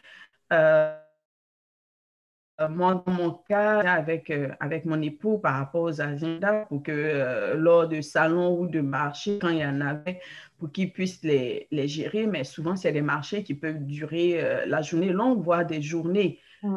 deux jours, trois jours, ça dépend. Donc, quelquefois, c'est pas toujours facile, mais euh, la gratification, en fait, nous, nous donne en fait ce, carburant, sans compter aussi que quand on se lance en entrepreneuriat, un des challenges, c'est d'éviter l'isolement parce que c'est très facile de s'isoler. Hum. Parce qu'au début, on est tout seul avec nous-mêmes et on peut facilement euh, s'isoler, donc fait que ça, c'est vraiment d'éviter de réussir en fait à intégrer autant des groupes euh, de personnes entrepreneurs que euh, son domaine aussi d'activité pour pouvoir comme euh, aller comme avoir apprendre des autres connaître les bons coups ça ça ça vient aider comme Tabitha le disait tantôt le fait de faire partie de ce groupe où elle est FDE ça non seulement ça lui a permis d'en apprendre beaucoup mais aujourd'hui, elle est su savoir de l'entrepreneuriat grâce à ce groupe sans être seulement, c'est ce que je voulais partager en fait par rapport euh, au challenge. Hum. Moi, je dirais, euh, donc en tant que femme immigrante francophone ici au Canada. Euh, pas encore de défi de change vraiment. ça fait pas longtemps aussi que je suis arrivée ici. Mais euh, il y a un gros défi qui est devant moi et un gros challenge, donc, sachant que je vis à Toronto, à Ottawa. Donc, c'est une petite ville. Euh, pas trop africaine et le challenge que j'ai ici. J'ai commencé déjà à en parler autour de moi et tu vois les... Bon, bon comme tu n'as pas d'accent, ça peut passer. Donc toi, tu parles le, un français sans accent. Mais ça veut dire quoi euh, Ça veut dire quoi y a quoi? Non, mais tu sais, parce que j'avais aussi entendu, j'avais échangé avec une, une personne justement qui travaillait à Radio-Canada, une journaliste, et elle me disait qu'elle, elle, a eu elle avait été sanctionnée, elle avait été congédiée parce qu'il y avait eu des plaintes, parce qu'il y avait eu des plaintes sur son Wow. Wow. Voilà. Il y a eu des plaintes sur son accent. Une autre qui était enseignante, qui est enseignante maintenant, qui vient du Sénégal, elle m'expliquait, ben, comme je suis à de liaison culturelle du coup, et en plus je suis noire, donc elles ont, la facilité de venir se confier à moi. Elle me dit, ben, tu sais, moi, j'ai eu du mal à travailler tous mes diplômes parce qu'on me disait que en tant qu'enseignante, j'avais l'accent sénégalais trop fort et ils avaient peur que je transmette aux enfants. Ça, c'est pas normal. Et quand on me dit, bon, c'est peut-être possible, comme toi, tu viens de France, hein. toi, tu viens de Paris, bon, toi, tu n'as pas l'accent. Euh, ça veut dire quoi l'accent? Moi, je pose ça veut dire quoi l'accent? L'accent de quoi, en fait? Chacun. Absolument, oui, j'ai aucun doute. Euh, ben, du coup, euh, beaucoup, beaucoup de ces défis-là ont effectivement été couverts par, vous trois. Moi, je dirais, comme j'ai eu plusieurs casquettes, en fait, et puis effectivement, pendant, bah, pendant 4-5 ans, euh, porte-parole, entre guillemets, en tant que présidente de, du MOFIF, euh, c'est sûr que ces barrières-là, spécifiques, pour les femmes immigrantes francophones, elles existent. On a eu euh, mille l'occasion euh, de les documenter, de les entendre. Effectivement, Tabitha, les deux cas que tu viens de, de, partager, par exemple, c'est des réalités. Alors, des réalités qui dis, je dirais pas qui disparaissent, mais au moins qu'on rapport à plusieurs années en arrière, on peut au moins les, les porter, en parler, et plus personne aujourd'hui ne peut dire mais non, ça n'existe pas. Ça, c'est vrai. Et, ça, il y a quelques années, quand je suis arrivée, effectivement, il y a 12 ans, on ne l'entendait pas, ça se murmurait, etc. Alors que maintenant, il y a eu une transformation totale. Euh, grâce effectivement à, tout un tas de personnes qui ont revendiqué euh, et puis qui ont, fait, qui ont fait un travail très très difficile de justement mettre en valeur en fait euh, les, les, immigrants, déjà les immigrants francophones. Aujourd'hui, il n'y a plus la possibilité de dire qu'on est des, des j'allais dire des nuisances des profiteurs. Non, on est là aussi pour faire vivre en fait ce français dans ce pays, au-delà effectivement des frontières du Québec en plus. Donc, on a, on a et qu'il faut qu'on continue de valider. On se voit là-dessus pour se prouver finalement qu'on est aussi un entrepreneuriat est finalement tellement important, c'est que quand on entreprend et les immigrants créent deux fois plus au niveau du Canada, les immigrants créent deux fois plus d'entreprises que les personnes qui ont grandi ici en fait. Donc euh, c'est excessivement important qu'on devienne une force économique euh, en tant qu'immigrant. Des emplois, créer des, participe en fait à cette vitalité, etc. etc. Euh, donc ça, c'est peut-être pour couvrir euh, l'immigration, la partie immigration et puis euh, francophone, même si ça pourrait être long. Mais je suis déjà optimiste dans le sens où je vois une avancée. Je vois une avancée par rapport, à, par rapport au discours, par rapport au, fait que, ben, effectivement, même dans les médias, hein, même dans les médias, je vois la différence. il y a une époque où j'étais... Bah, déjà au sein des équipes, c'est vrai que c'était très rare. Euh, au sein des invités aussi, c'était très rare. Alors qu'aujourd'hui, bah, Radio-Canada fait énormément d'efforts. Énormément d'efforts. Énormément. Euh, dans les équipes, dans les invités. Je veux dire, il y a une époque, il y a encore 4-5 ans, il fallait qu'on force un peu. On ne forçait pas, mais il y avait beaucoup de pédagogie en fait à avoir. Et puis, il fallait beaucoup expliquer pourquoi c'était important d'avoir tel invité Aujourd'hui, c'est plus le cas. Et il y a un vrai réflexe quand il y a des sujets différents d'aller chercher aussi des personnes avec ces accents. Et je pense que plus on va entendre d'accents, je ne sais pas comment c'est, j'écoute moins Radio-Canada Sudbury, c'est vrai. Euh, puis je suis sur Radio-Canada bah, Sud-Ouest en fait, mais euh, euh, des accents, moi, quand j'écoute les, émissions du matin ou, du soir, j'en entends de plus en plus. Donc, et effectivement, des personnes qui sont toujours montrer par rapport à une expertise en fait. Et ça aussi c'est important. Et c'est ce que vous disiez, je pense, euh, euh, toutes les trois aussi, c'est de, à un moment, c'est vrai que c'est important de revendiquer ou de mettre en avant, parce qu'elle est là de toute façon, notre, notre réalité de femme immigrantes euh, francophone. Mais c'est aussi très très important à un moment de, de, faire comme si ça n'existait pas en fait. Dado, tu le disais, je pense, si j'essaie de le, de le de le retranscrire, c'est cette idée bah, qu'on est une entrepreneur tout simplement en fait. On n'a pas besoin d'à chaque fois mettre une étiquette. Et moins on met l'étiquette, et plus on oblige en fait les gens à voir ce qu'on apporte et pas ce qu'on représente pour eux en fait. Et ça, je pense que c'est effectivement très très important. Euh, c'est de, oui, de, pas, de, de dépasser l'image. Je veux dire, il y a un moment où, par exemple, les femmes en sciences, oui, c'est vrai que c'est important de dire femme noire. Mais à un moment, juste aussi une scientifique. une scientifique qui fait euh, aujourd'hui. Je suis d'accord là. Hein, c'est euh, toi, par exemple, bah, tu, es, tu vas être une excellente euh, talk show, je ne sais pas comment qu'on dit talk show. talk show ah, je sais pas, talk show, talk show host, pardon, je cherchais le mot. oui. Qui a bah, la couleur, l'origine, l'accent, enfin, ça n'a plus rien à voir, c'est juste l'énergie en fait que tu vas dégager.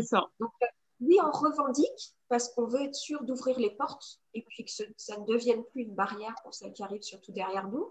Mm. Mais à un moment, enfin moi j'en parle d'autant plus que j'ai plus, euh, je suis plus présidente du MOFIF. Maintenant on a Asiatou Diallo, une incroyable femme justement, entrepreneur, entrepreneur social qui a son association, etc. Donc une histoire euh, merveilleuse en, en elle-même. Et puis je redeviens une entrepreneur en fait simplement. Même si je couvre des besoins spécifiques, euh, je passe outre. Après, il y a les autres points, effectivement, c'est que euh, l'entrepreneuriat, surtout l'entrepreneuriat féminin, c'est devenu un buzz. Et puis, euh, bah, il faut faire attention que ce buzz il cache effectivement les réalités. C'est-à-dire que, et je le dis de plus en plus, effectivement, tout le monde n'est pas fait pour être entrepreneur. on est né entrepreneur, ça demande un effort colossal. En vrai, quand on dit oh, moi je travaille trop, je suis employée, je travaille trop, euh, par exemple les femmes que j'accompagne ou les hommes d'ailleurs que j'accompagne, on me dit ah, mais moi l'emploi c'est trop difficile de concilier la vie de famille par exemple et puis la vie d'entrepreneur.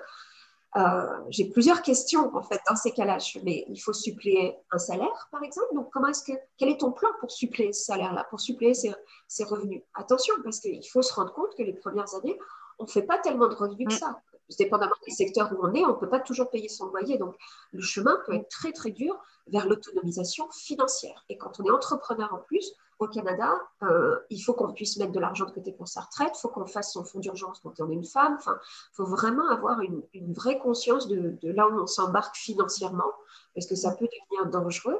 Et puis, euh, oui, conciliation vie familiale, euh, entre vie professionnelle, mais ça ne veut pas dire qu'on va travailler moins. C'est juste qu'on contrôle ses heures un peu plus. Et, euh, ce matin, justement, j'y repensais, euh, parce qu'avec mon fils, on a pris une pause, on a regardé un film, et puis justement, il y avait toute une discussion là-dessus. Euh, mais ces quatre dernières années, cinq dernières années, j'ai eu très, très rarement des week-ends pleins avec lui. Donc, puis j'en ai qu'un. Alors, mesdames, je vous admire pour en avoir plusieurs. Moi, j'ai fait le choix d'en avoir qu'un parce que justement, je n'avais pas le réseau familial pour me soutenir. J'ai vu le coût des garderies et je me suis dit, c'est pas possible, je m'en sortirai pas. Être autonome, c'était trop important pour moi et je, je, je, savais, par, de par ma personnalité, que je préférais me concentrer sur un, entre guillemets. Enfin, vraiment, je vous admire, j'aurais pas pu gérer, je pense, trois. Je suis très honnête et très transparente là-dessus. Mais il euh, faut se rendre compte qu'effectivement, euh, il faut faire, il faut changer l'idée de qu'est-ce que c'est qu'être une bonne mère moi, je le définis par rapport au temps qualitatif que je passe avec lui et pas quantitatif, parce que ça, c'est pas possible. Et j'ai aussi fait le choix très vite de lui expliquer exactement ce que je faisais, pourquoi je le faisais, et, euh, et de ne pas de laisser de côté la culpabilité. Euh, les week-ends, je les passais rarement avec lui. Euh, effectivement, j'ai eu son père qui était très support et puis qui est très engagé dans la vie de son fils. Donc, euh, bah, si j'avais des déplacements, si je devais passer des semaines à, avoir trois événements ou, ou, des réunions, etc., il était là derrière pour soutenir. Mais c'était important que mon fils sache pourquoi je le faisais et je l'ai souvent, très souvent emmené aussi avec moi pour qu'il voit le retour, pour qu'il voit l'impact que ça avait et pourquoi je le faisais. Euh, c'est important que les enfants se rendent compte qu'on n'est pas juste leur mère, qu'on est aussi des femmes engagées dans la société et qu'on fait ça pour eux, mais aussi pour les autres, en fait, et avec les autres. Euh, moi, c'est le message qui m'a beaucoup aidé ces dernières années, qui m'a aidé à, laisser de côté effectivement la, culpabilité de ne pas être toujours présente, euh, même si pour les, fêtes, etc., c'était pour le coup faisable, possible. Ça leur donne un message très important sur les valeurs et sur qu'est-ce que c'est bah, de profiter de la vie qu'on a. On a une vie qui nous est donnée. Qu'est-ce qu'on a fait de cette vie? Et puis, de façon plus anecdotique, en fait, j'ai aussi laissé de côté le ménage. Euh, mesdames, il faut arrêter de penser qu'il faut tout faire. On fait le minimum possible. Moi, j'ai entendu une phrase il y a très très longtemps et puis j'ai toujours gardé ça en tête. En plus, ça me, ça me, ça me, ça me confortait parce que je ne suis pas quelqu'un de très administratif ou de très ménage. Mais, euh, mais j'entendais, euh, j'ai entendu fois dire quelqu'un, euh, moi sur ma tombe, je ne veux pas, je veux pas qu'on écrive sa maison était propre. Mm. Je ne veux pas que ce soit la seule chose qu'on se rappelle de moi. Je veux une autre, un autre type de, de, message le jour où je quitterai cette terre. Et je fais le minimum. La maison est, ben voilà, est tenue, mais je ne me force pas à faire 10 000 choses parce qu'il y a un moment où il faut voir aussi euh, si je travaille sur mon entreprise, voilà ce que je gagne par heure. Et puis, bah, je préfère mettre cette, cette heure-là sur mon entreprise et puis sur mon impact, ou effectivement, quand je ne travaille pas, passer du temps avec mon fils. Et puis, bah, effectivement, après, c'est de créer des emplois. Et puis, on crée aussi des emplois en ayant quelqu'un qui a sa propre entreprise euh, de ménage, par exemple. Et puis, bah, j'ai une personne qui vient euh, une fois par mois ou une fois tous les deux mois, ou peu importe, me filer un coup de main sur le, sur le fond. C'est tout bête, mais on, on laisse de côté l'idée qu'on doit tout faire, c'est pas possible.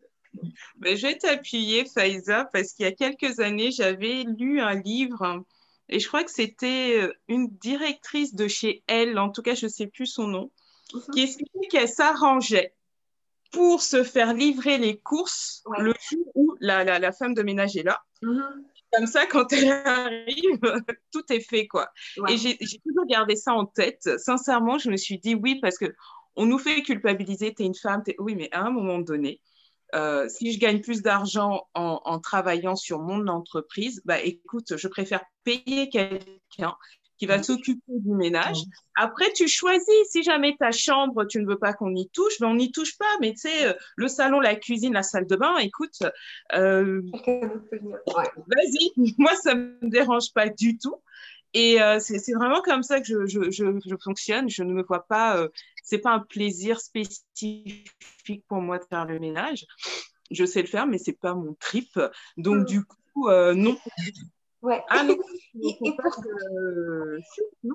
et, et, si d'être entrepreneur, c'est l'idée de se sécuriser financièrement, mais aussi de s'épanouir financièrement, attention, et puis je prends ma casquette pour le coup d'avocate en éducation, enfin en épanouissement financier, je dirais faut vraiment refaire circuler cet argent-là, en fait, et le faire circuler au bon endroit, vers les bonnes personnes. Euh, un des problèmes qu'on a, la communauté francophone, ou les femmes, ou euh, aussi la communauté noire, en fait, hein, euh, c'est que l'argent ne circule pas assez dans nos groupes, dans nos communautés. Et ça, c'est hyper, hyper important. Dès qu'on commence à faire de l'argent, effectivement, de voir on sécurise, effectivement, on regarde des assurances, on regarde des investissements, et encore que les investissements, faites attention que ce ne soit pas dans un cercle vicieux aussi, parce que c'est très vite, c'est très, c'est, très rapide d'aller investir euh, des actions dans des compagnies qui sont en train, de, travailler contre nous. Euh, je ne citerai pas certaines grosses d'achat de vente en ligne aujourd'hui, mais je veux dire, on a comme citoyen une, une responsabilité totale dans la disparition des Mhm. Euh, si, on continue euh, si on continue d'acheter les marques cosmétiques, par exemple, qui nous empoisonnent, si on continue d'acheter euh, pour la décoration de la maison, au lieu d'aller acheter chez Marie Chantal, parce que je sais que maintenant tu, tu, tu vas m'aider dans la déco de la maison, etc. si je regarde telle émission plutôt que de soutenir Tabitha pour la publicité, etc., je n'aide personne, en fait. Donc, c'est important de voir quand on, quand on crée son entreprise, surtout quand on a des valeurs en tant que citoyen, citoyen euh, comment est-ce que je, j'habite ces valeurs-là aussi à l'extérieur? Et clairement aujourd'hui, enfin ça fait plusieurs années que j'ai ce stage-là, c'est d'acheter francophone et d'acheter à chaque produit que vous voulez, que vous, auquel vous réfléchissez, regardez si dans votre réseau, il y a quelqu'un qui vous le vend en fait. Moi, mes produits de beauté, je les achète. Alors, je les achète effectivement au Québec, chez une, chez une compatriote qui utilise euh, l'huile de figue de Barbarie, euh, euh, Dalila Cosmétique, mais je viens de voir ben, tout un. J'étais sur ton site internet, euh, donc j'ai vu tout un tas de choses. Ben voilà, les fêtes de Noël, les fêtes de fin d'année, regardez chez qui vous pouvez acheter en fait. Hein. Et créer de l'emploi, les chèques cadeaux, c'est tout bête, mais au lieu d'acheter aussi des, produits, d'acheter des, des, expériences, si vous avez des femmes entre, bah, pour revenir ménage, euh, si vous avez des femmes entrepreneurs autour de vous, euh, achetez-leur un, un, certificat cadeau de quelques heures euh, de ménage. Parce qu'en plus, on travaille tous de chez soi. Euh, je sais que par exemple, bah, l'entreprise d'Asiatou, euh, Tap Clinic le fait et ça marche super bien parce que c'est aussi de faciliter la vie, la vie des femmes. Puis pour finir, peut-être sur un point, j'étais sur Insta, enfin il y a quelqu'un que je suis sur Insta et maintenant que je vais le dire, j'ai oublié le nom, je crois que ça s'appelle Elvas, non. Statement Cards. Statement, c'est une des États-Unis, Et elle, ce qu'elle veut faire, c'est qu'on arrête de célébrer les mouvements importants des femmes euh, traditionnels. Parce que c'est vrai, les femmes, on, nous célèbre beaucoup quand on se marie, quand on a des enfants, mais jamais quand on lance une entreprise. Euh, jamais quand on a atteint un certain chiffre de vente, jamais quand on engage son premier employé, jamais quand on fait sa vente à l'international, quand on a réussi notre foire par exemple, etc. Et c'est important de commencer à changer en fait ces, ces, moments de célébration. Oui, on a des moments de célébration traditionnels, mais c'est notre rôle traditionnel depuis des siècles et des siècles. C'est super important d'écrire une petite note. Euh, bravo, tu as, lancé ton entreprise. Enfin, ça c'est le fondement de son entreprise en fait, de, créer des cartes où on se célèbre pour autre chose et c'est important de se célébrer aussi pour ces choses-là. Et puis se taper sur l'épaule, se célébrer nous-mêmes, bah, ça fait effectivement, tu as passé tout ton week-end avec tes, enfants, mais voilà ce que tu as créé. En fait, qu'on puisse euh, être beaucoup plus indulgente, en fait, et puis beaucoup plus euh, respectueuse, en fait, des efforts qu'on fait, puis des réussites qu'on a mais, mais, je pense que quand on a justement des enfants, en tout cas pour moi, c'est vraiment euh, qu'on a un rôle aussi de leur transmettre une certaine image de la femme. moi, j'ai deux garçons. Euh, pour la petite histoire, avant que je ne commence euh, d'Ado Cosmetics, quand on est arrivé ici, ils avaient 2-4 ans. Et du coup, c'était l'idée, maman, elle est à la maison, maman ne travaille mmh. pas. Mmh. Ça, c'est-à-dire que l'enfant, ouais, mais toi, tu travailles pas. Et là, je l'ai regardé en me disant, d'accord, donc même toi, 4 ans, 5 ans, petit enfant, dans tête, déjà, tu t'es dit, comme maman ne va pas au bureau comme papa, elle sort pas de la maison comme papa, donc maman ne travaille pas. Et c'est là où je me suis rendu compte vraiment euh, que les petits, ils, ont leurs croyances aussi, quoi. Donc, quelqu'un qui travaille, c'est quelqu'un bah, qui sort de la maison. Mais quelqu'un qui travaille à la maison, euh, et j'entends à l'époque, il n'y avait pas d'entrepreneuriat, mais tu sais, m'occuper de toi, le ménage, c'est pas Et là, c'est du coup, je me suis dit, mais euh, c'est fou. Et donc, en tant que mère de garçon, pour moi, c'est important qu'ils comprennent qu'une femme, c'est pas juste euh, la maison, c'est pas juste le ménage, c'est-à-dire c'est hors de question. C'est vraiment une femme qui travaille, mais qui impacte aussi euh, sa propre vie, ses enfants, sa communauté. Que tu vois la femme travailler, que tu vois la femme lire, que tu vraiment une femme, pour que même demain, ils aient une autre image de demain des, venir vers eux, etc. Mais qu'ils aient vraiment cette image, une autre image. Voilà, que l'image juste traditionnelle, parce ils n'ont pas une maman traditionnelle. Euh, c'est de les impliquer dans le ménage et puis ils sont là au début, genre, euh, ils sont à l'âge un peu pré-ado, genre, c'est moi qui fais tout. et là, j'ai pas de problème. Pas faire. Je fais comme vous. Je fais pour moi. C'est-à-dire, si vous voulez être dans l'égoïsme, chacun pour soi, allons-y clairement. Et puis, comme non, c'est-à-dire que dans leur mentalité, tu te rends compte que ça soit véhiculé euh, même à l'école, ils, ont des, des, idées en fait. Et quand tu, moi, je prends conscience de ça, je leur dis non, non, non, non, non, c'est pas ça, ça marche pas en fait, ça marche pas. Il faut être plus ouvert. Et ce que je fais, c'est que je les implique dans l'entreprise. J'ai compris au début euh, que maman préférait l'entreprise plutôt que rester avec eux. Et quand j'ai pris conscience de ça, j'ai dit oh là, on va rectifier le tir. Je fais ça pour plein de raisons, mais aussi pour vous alors, je, fais la balance. Euh, quand je suis avec eux, bah, ils sont ma priorité. Je leur accorde le temps parce qu'avant, j'étais, euh, j'étais avec eux, mais je pensais au boulot et c'était un stress. Là, j'ai arrêté ça. Quand je suis avec eux, bah, l'entreprise, je la mets en pause. Je retravaillerai plus tard. Mais quand je suis avec qualité, c'est vraiment leur faire vivre des expériences c'est vraiment leur faire vivre, et puis c'est leur parler aussi. C'est-à-dire que la maman, elle est maman coach, c'est pas maman juste, non, non, non, coach. Et c'est vraiment leur faire vivre l'expérience et leur faire comprendre qu'aujourd'hui, je suis capable de vous faire vivre ces expériences parce que moi, j'ai changé, j'ai appris des choses. Ce que j'apprends, bah, je vous le transmets parce que j'estime que c'est mon rôle aussi de maman. Mais je les implique dans l'entreprise. Ils travaillent.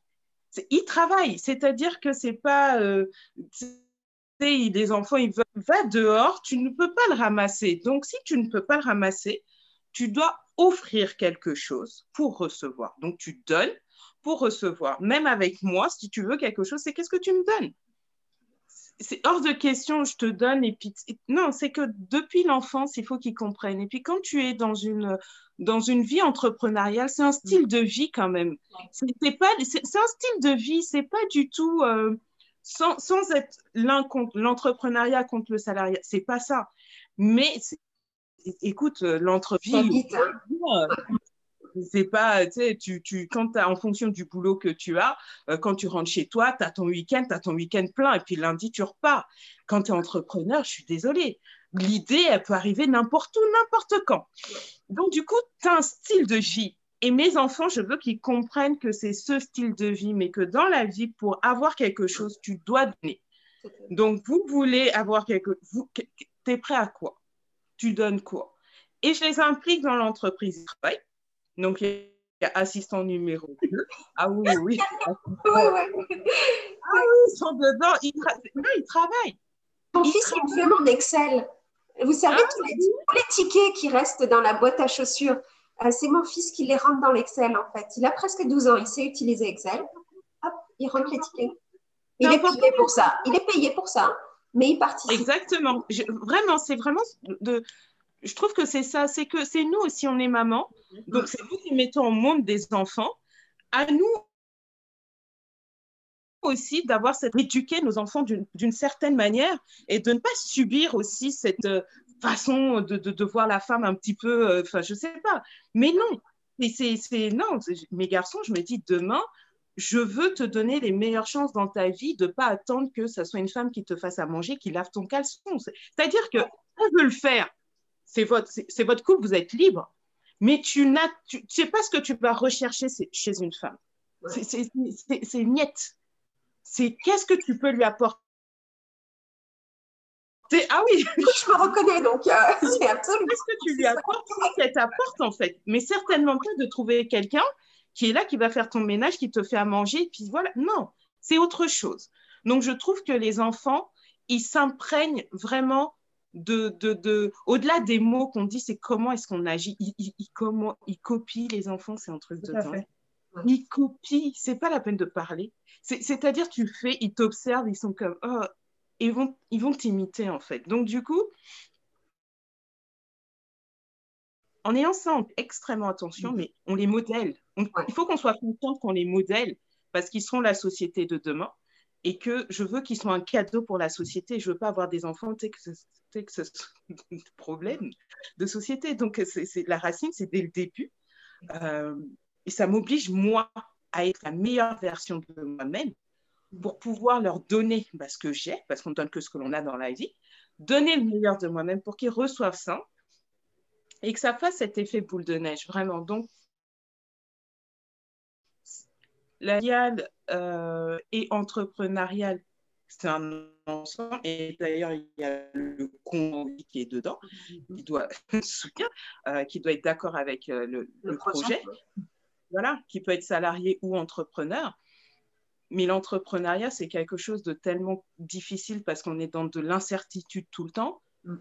Il nous faut quand même un cocon familial qui soit, euh, qui soit costaud et que tout le monde, finalement, vive. C'est un style de vie. C'est un style de vie. Tout ça, ça convient pas à tout le monde. Mais quand on est entrepreneur, c'est pas vrai que tes enfants, tu vas pas les éduquer d'une certaine manière. Parce que même toi, Marie Chantal, tu as eu ton papa. Donc, même les conversations à table ne sont pas les mêmes. la, façon de penser n'est pas les mêmes, n'est pas la même. Euh, mes enfants, quand je rencontre des fois des clients dans la rue, et, et l'une des fois, ça a été le plus choquant pour moi, ça a été au Costco. Une fois, j'étais au Costco, il y a genre deux ans, je ne sais quoi. Et puis, ah, t'as deux, c'est toi. Je suis comme,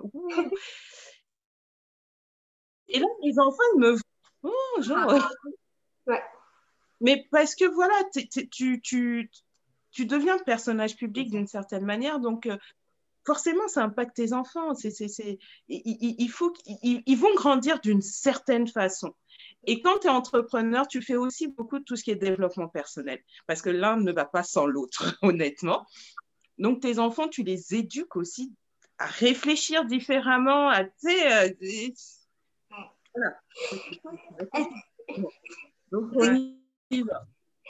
Désolée, après j'aimerais vous écouter, mais juste là.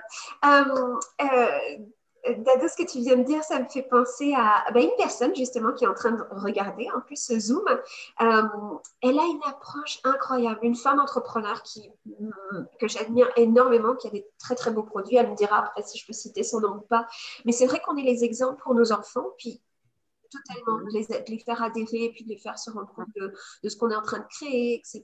Et puis bon, euh, pour qu'eux aussi prennent ce, ce type de, trajectoire que j'ai adoré avec cette femme, c'est qu'on n'est pas non plus euh, les seuls exemples en fait pour nos enfants. On a des raisons.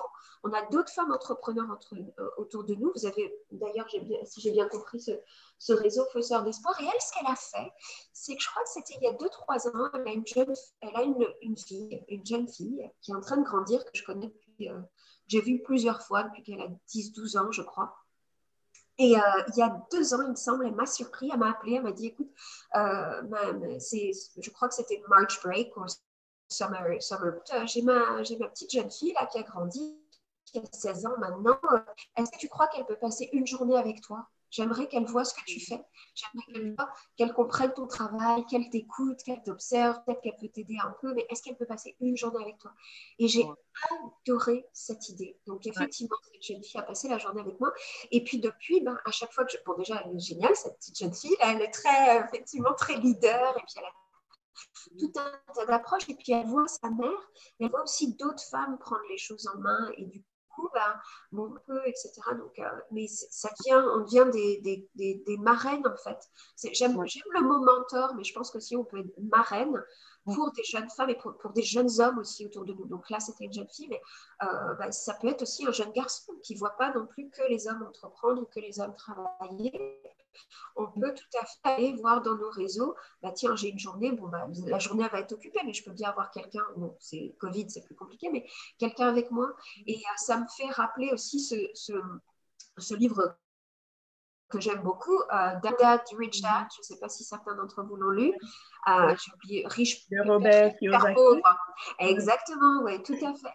Et en fait, euh, lui, ce qu'il a, et euh, c'est quelque chose que j'ai en tête aussi pour mon fils, bah, il met effectivement lui-même, enfin, c'est une histoire à peu près fausse, mais il l'a quand même utilisé comme la base de son livre, c'est mm. cette idée effectivement d'avoir nos enfants qui sont qui observent et qui agissent dans différents réseaux. Donc, il avait effectivement, il offrait à, ses enfants la, la possibilité d'aller avec euh, des gens qui ont un boulot très gratifiant au niveau euh, richesse, mais il les faisait aussi travailler dans la construction, en fait, pour qu'ils puissent voir les deux et puis qu'ils les, les, construisent de façon très complète. Donc, on peut être les exemples pour nos enfants, on peut aussi voir dans nos réseaux, en fait, qui peut aussi les soutenir c'est un village avec un enfant, puis les femmes, c'est pareil, on peut les éduquer ensemble en fait. Justement, je voulais juste compléter pour ça.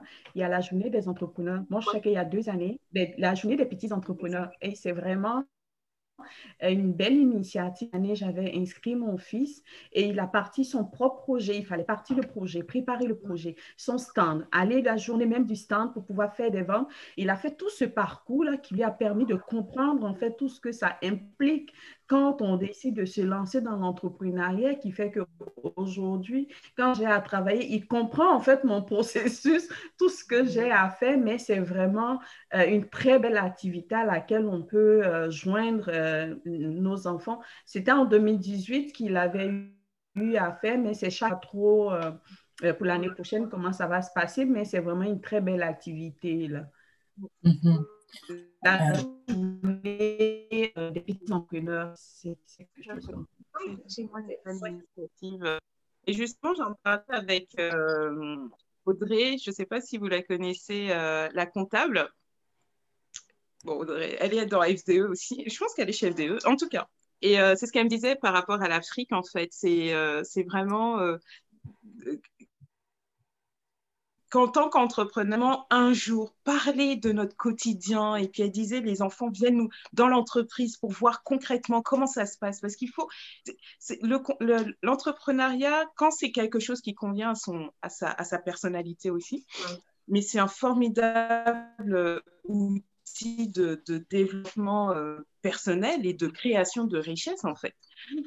Donc, du coup, euh, en Afrique, on a besoin, avec la jeunesse qu'on a, euh, qui est désespérée, surtout dans les actualités là avec le Sénégal, où on apprend que bah, des jeunes.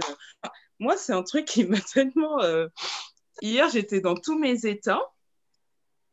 Après, je me dis, après, on peut être dans tous, on peut être dans tous ces états et après, concrètement, qu'est-ce qu'on fait? Mmh, Parce qu'on sait que les politiques étant ce qu'elles sont, bon, bah, c'est à un moment donné, voilà. Mais il y a une jeunesse qui n'a plus d'espoir.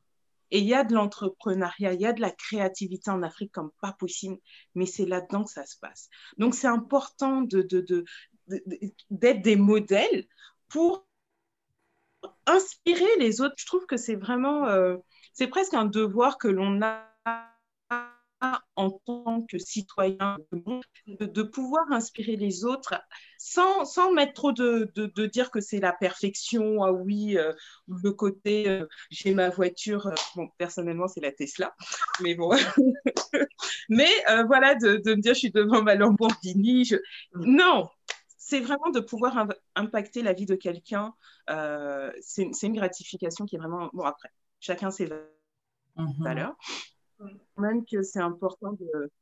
Dans, le développement économique de l'Afrique, par contre, euh, et encore je reviens avec ma casquette euh, bah, finance, euh, c'est important de s'éduquer maintenant pour ne pas reproduire les mêmes erreurs que, l'Occident.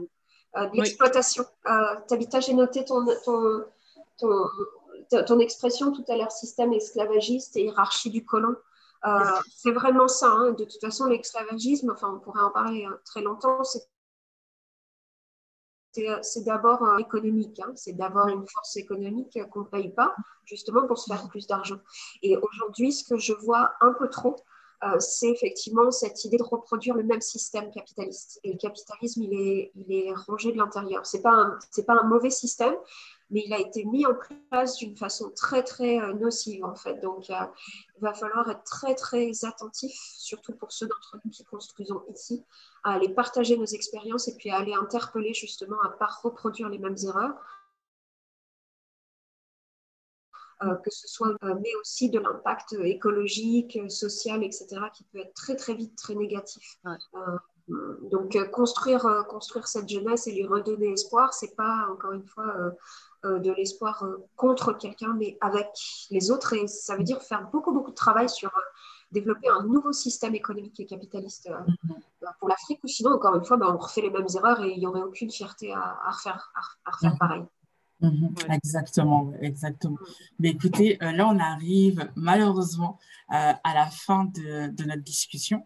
Euh, je ne sais pas si on va prendre quelques questions, mais je sais que lorsqu'on en fait, on a fait la promotion de, l'événement, on a proposé aux personnes justement s'ils avaient des questions euh, à vous poser, tout simplement de lâcher quelques commentaires. Et puis on a justement reçu euh, quelques questions.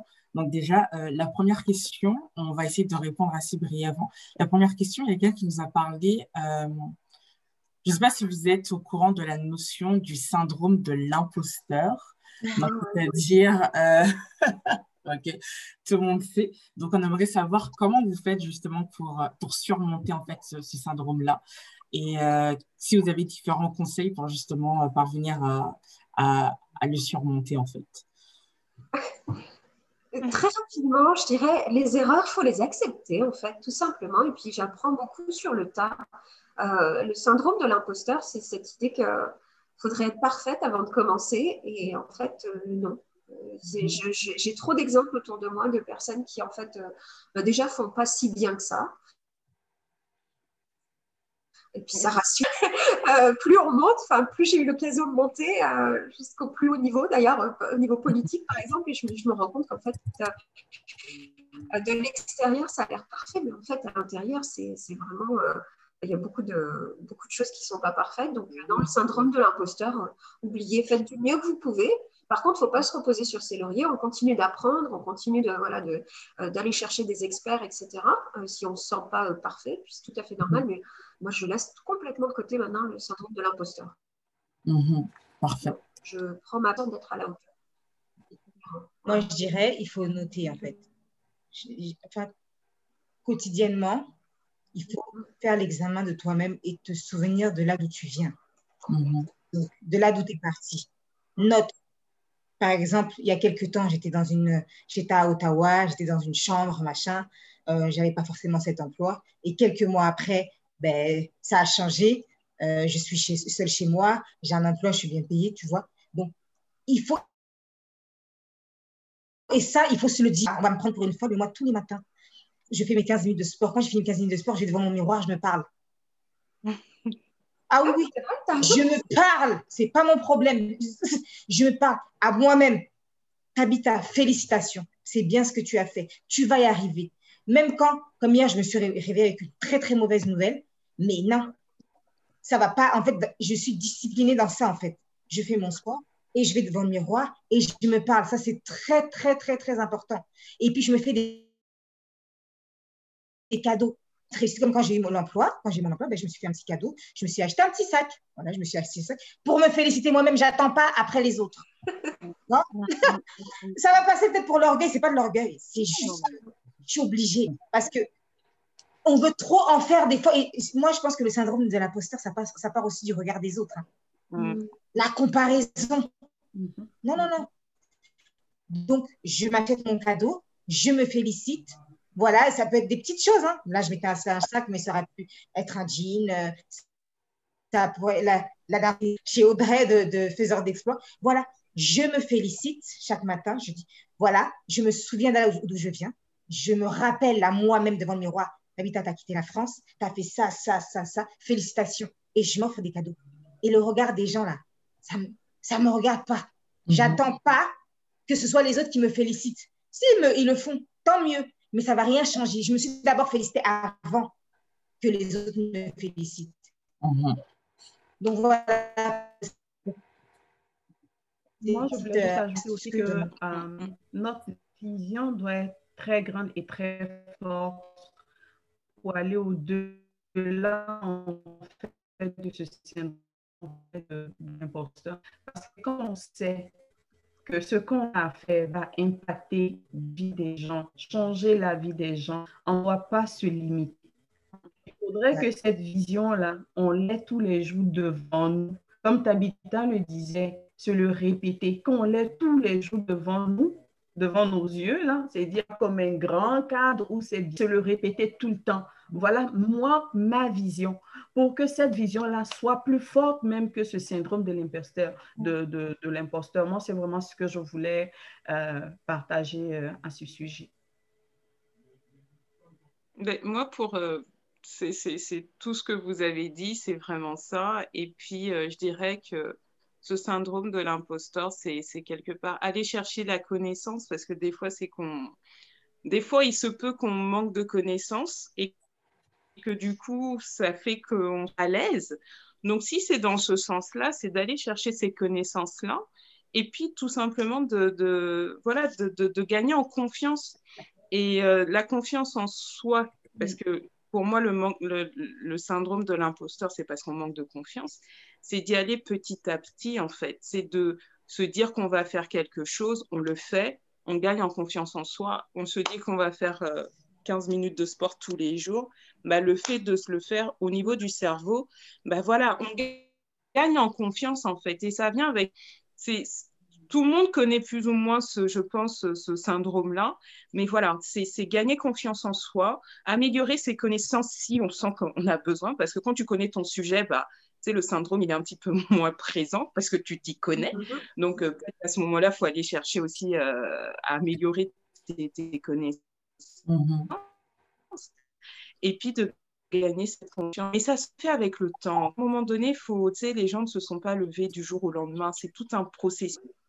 Il faut accepter d'être parce que c'est chaque jour un pas, euh, l'un après l'autre. Et puis, au bout de un mois, six mois, un an, dix ans, oh, on se retourne et on voit tout ce qui a été accompli, mais c'est pas, euh, je me lève aujourd'hui. Non, c'est en être conscient et c'est quelque chose qui se fait avec le temps. Il faut vraiment euh, intégrer le facteur temps dans sa vie, en fait, de ne pas être trop dur avec soi et de se penser que les choses débarquent. Euh, non, c'est pour tout le monde pareil, c'est un processus. Et puis, en fonction de l'intensité que tu, mets dedans, bah, mmh. tu attends. Mmh. C'est avec le temps. Mmh. Il y avait euh, une question pour, euh, pour Tabitha qui est venue parce qu'à un moment, tu parlais d'une formation que tu euh, avais suivie. Donc, si tu peux partager justement, c'est quoi la formation que tu as suivie, les formations que tu as suivies? Alors, bon, j'ai suivi énormément de, de, formations au sein de Faiseurs d'Exploits.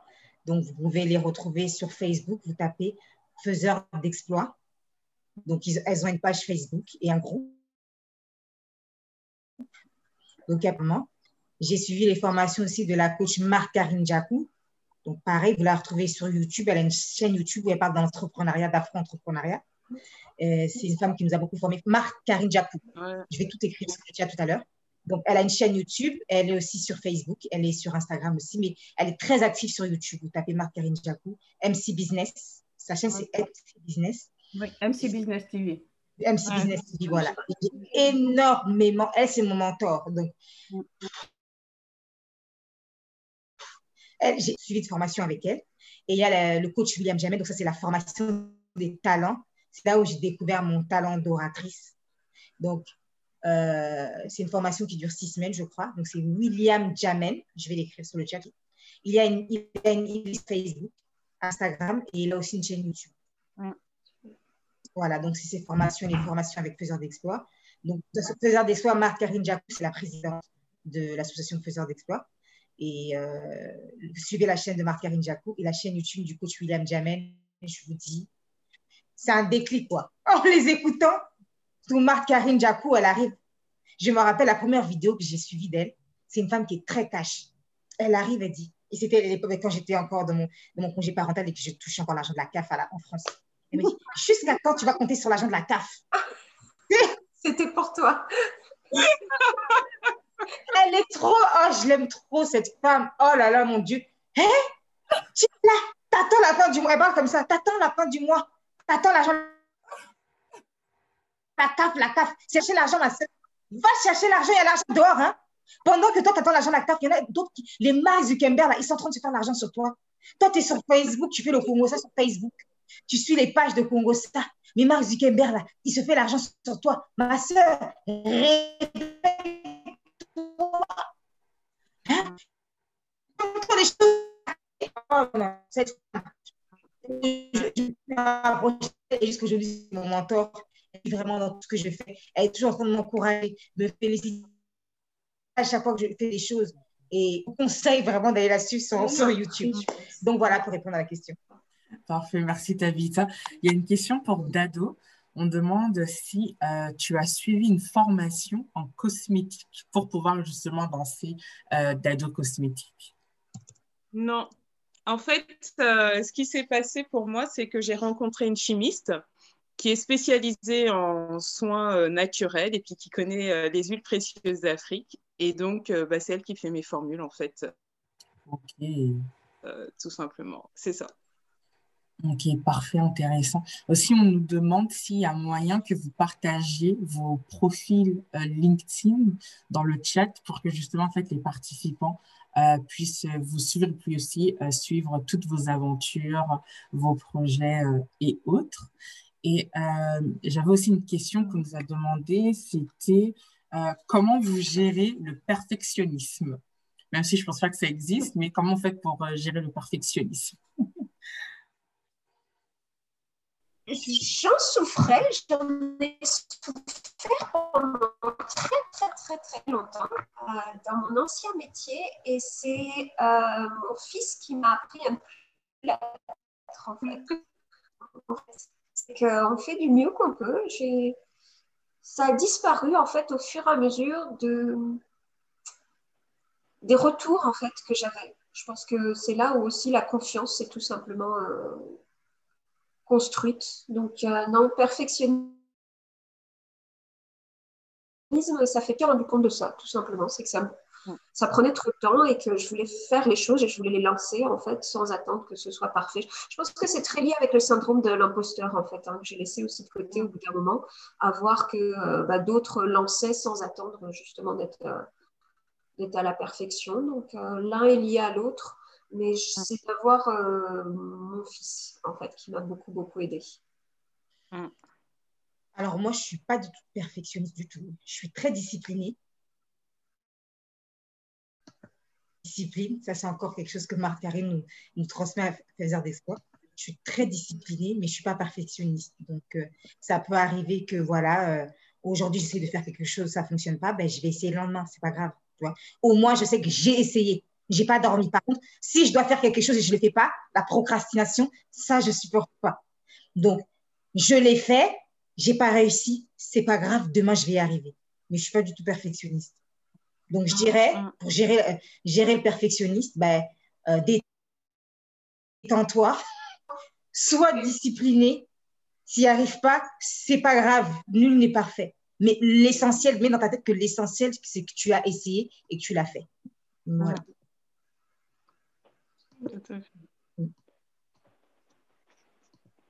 Je ne sais pas si Marie-Chantal ou Dado veulent apporter leur réponse.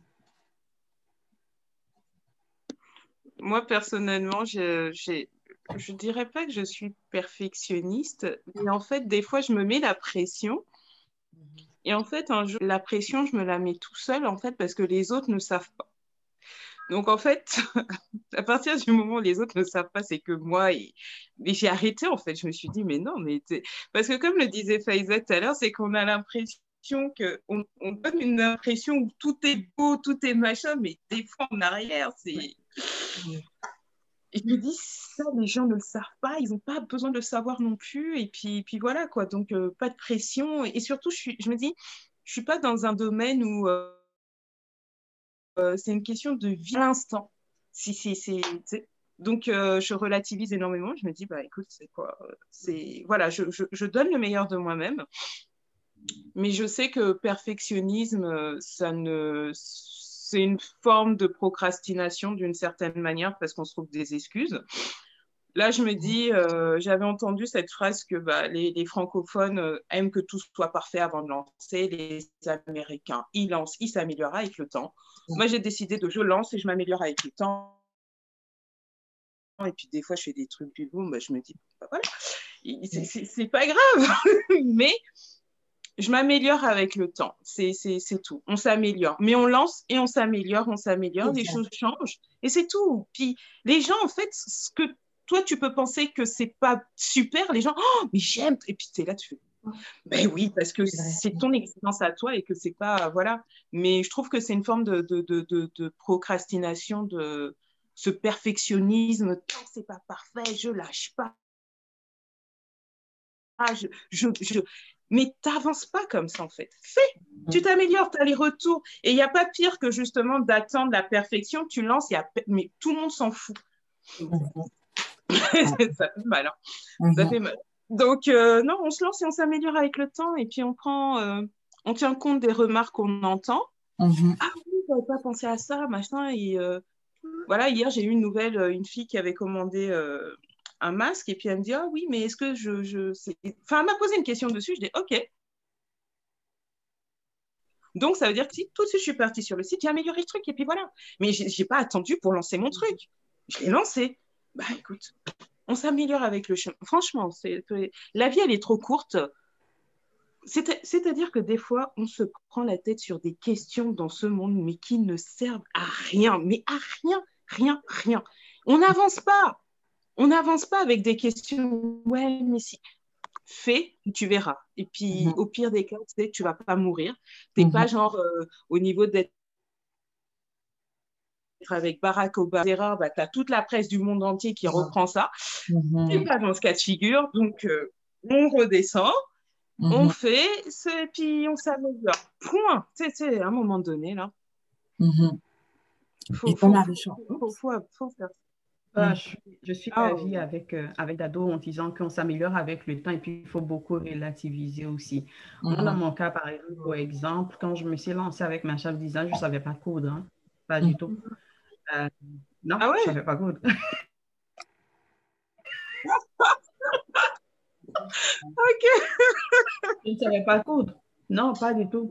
Au euh, début, j'importais mes produits et puis à un moment donné, je me suis butée à des demandes dans le sens où euh, il y avait des personnes qui avaient besoin d'avoir du sur-mesure. Mais je suis allée apprendre à coudre.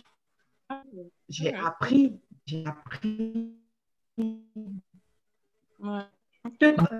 Non, mais parce que j'ai eu quelques-uns de tes produits, puis écoute, c'est super bien fait, quoi. Donc, euh, que tu me dises parce que la qualité, elle est bonne. Et puis, euh, je, ne m'en serais pas douté.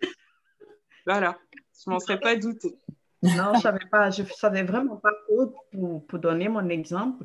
Et puis, euh, j'ai été euh, apprendre à coudre. Donc, j'ai été dans un centre, j'ai appris et puis c'est avec le temps que je me suis amélioré, que je me suis perfectionnée, puis tranquillement, en fait. Quoi. Mm-hmm. Quand je dis la perfection, c'est dans le sens, en fait, de travailler quand même avec de la rigueur, mais euh, je n'ai pas attendu, en fait, là, d'être, euh, comment on dit ça, l'experte dans le domaine avant de comme, commencer euh, à, à à aller avec mes produits. Donc, j'ai commencé tranquillement et puis c'est au fur et à mesure que euh, j'ai comme ajouté d'autres affaires à mon arc. Aujourd'hui, ah. je couds des robes même pour ma petite parce que ben, ah.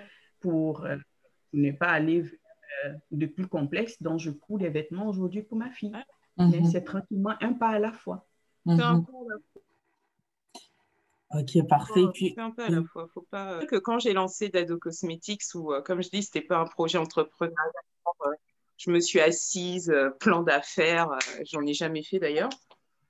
Mais euh, écoute, j'ai eu un défi. J'avais une semaine en fait pour faire les produits parce que j'avais des amis qui étaient au marché Bon Secours à Montréal. Et du coup, écoute, fallait, fallait produire, fallait créer des étiquettes, fallait créer. Mais écoute, en une semaine, fallait faire. J'ai fait. C'est-à-dire, j'ai fait et c'est vraiment parti.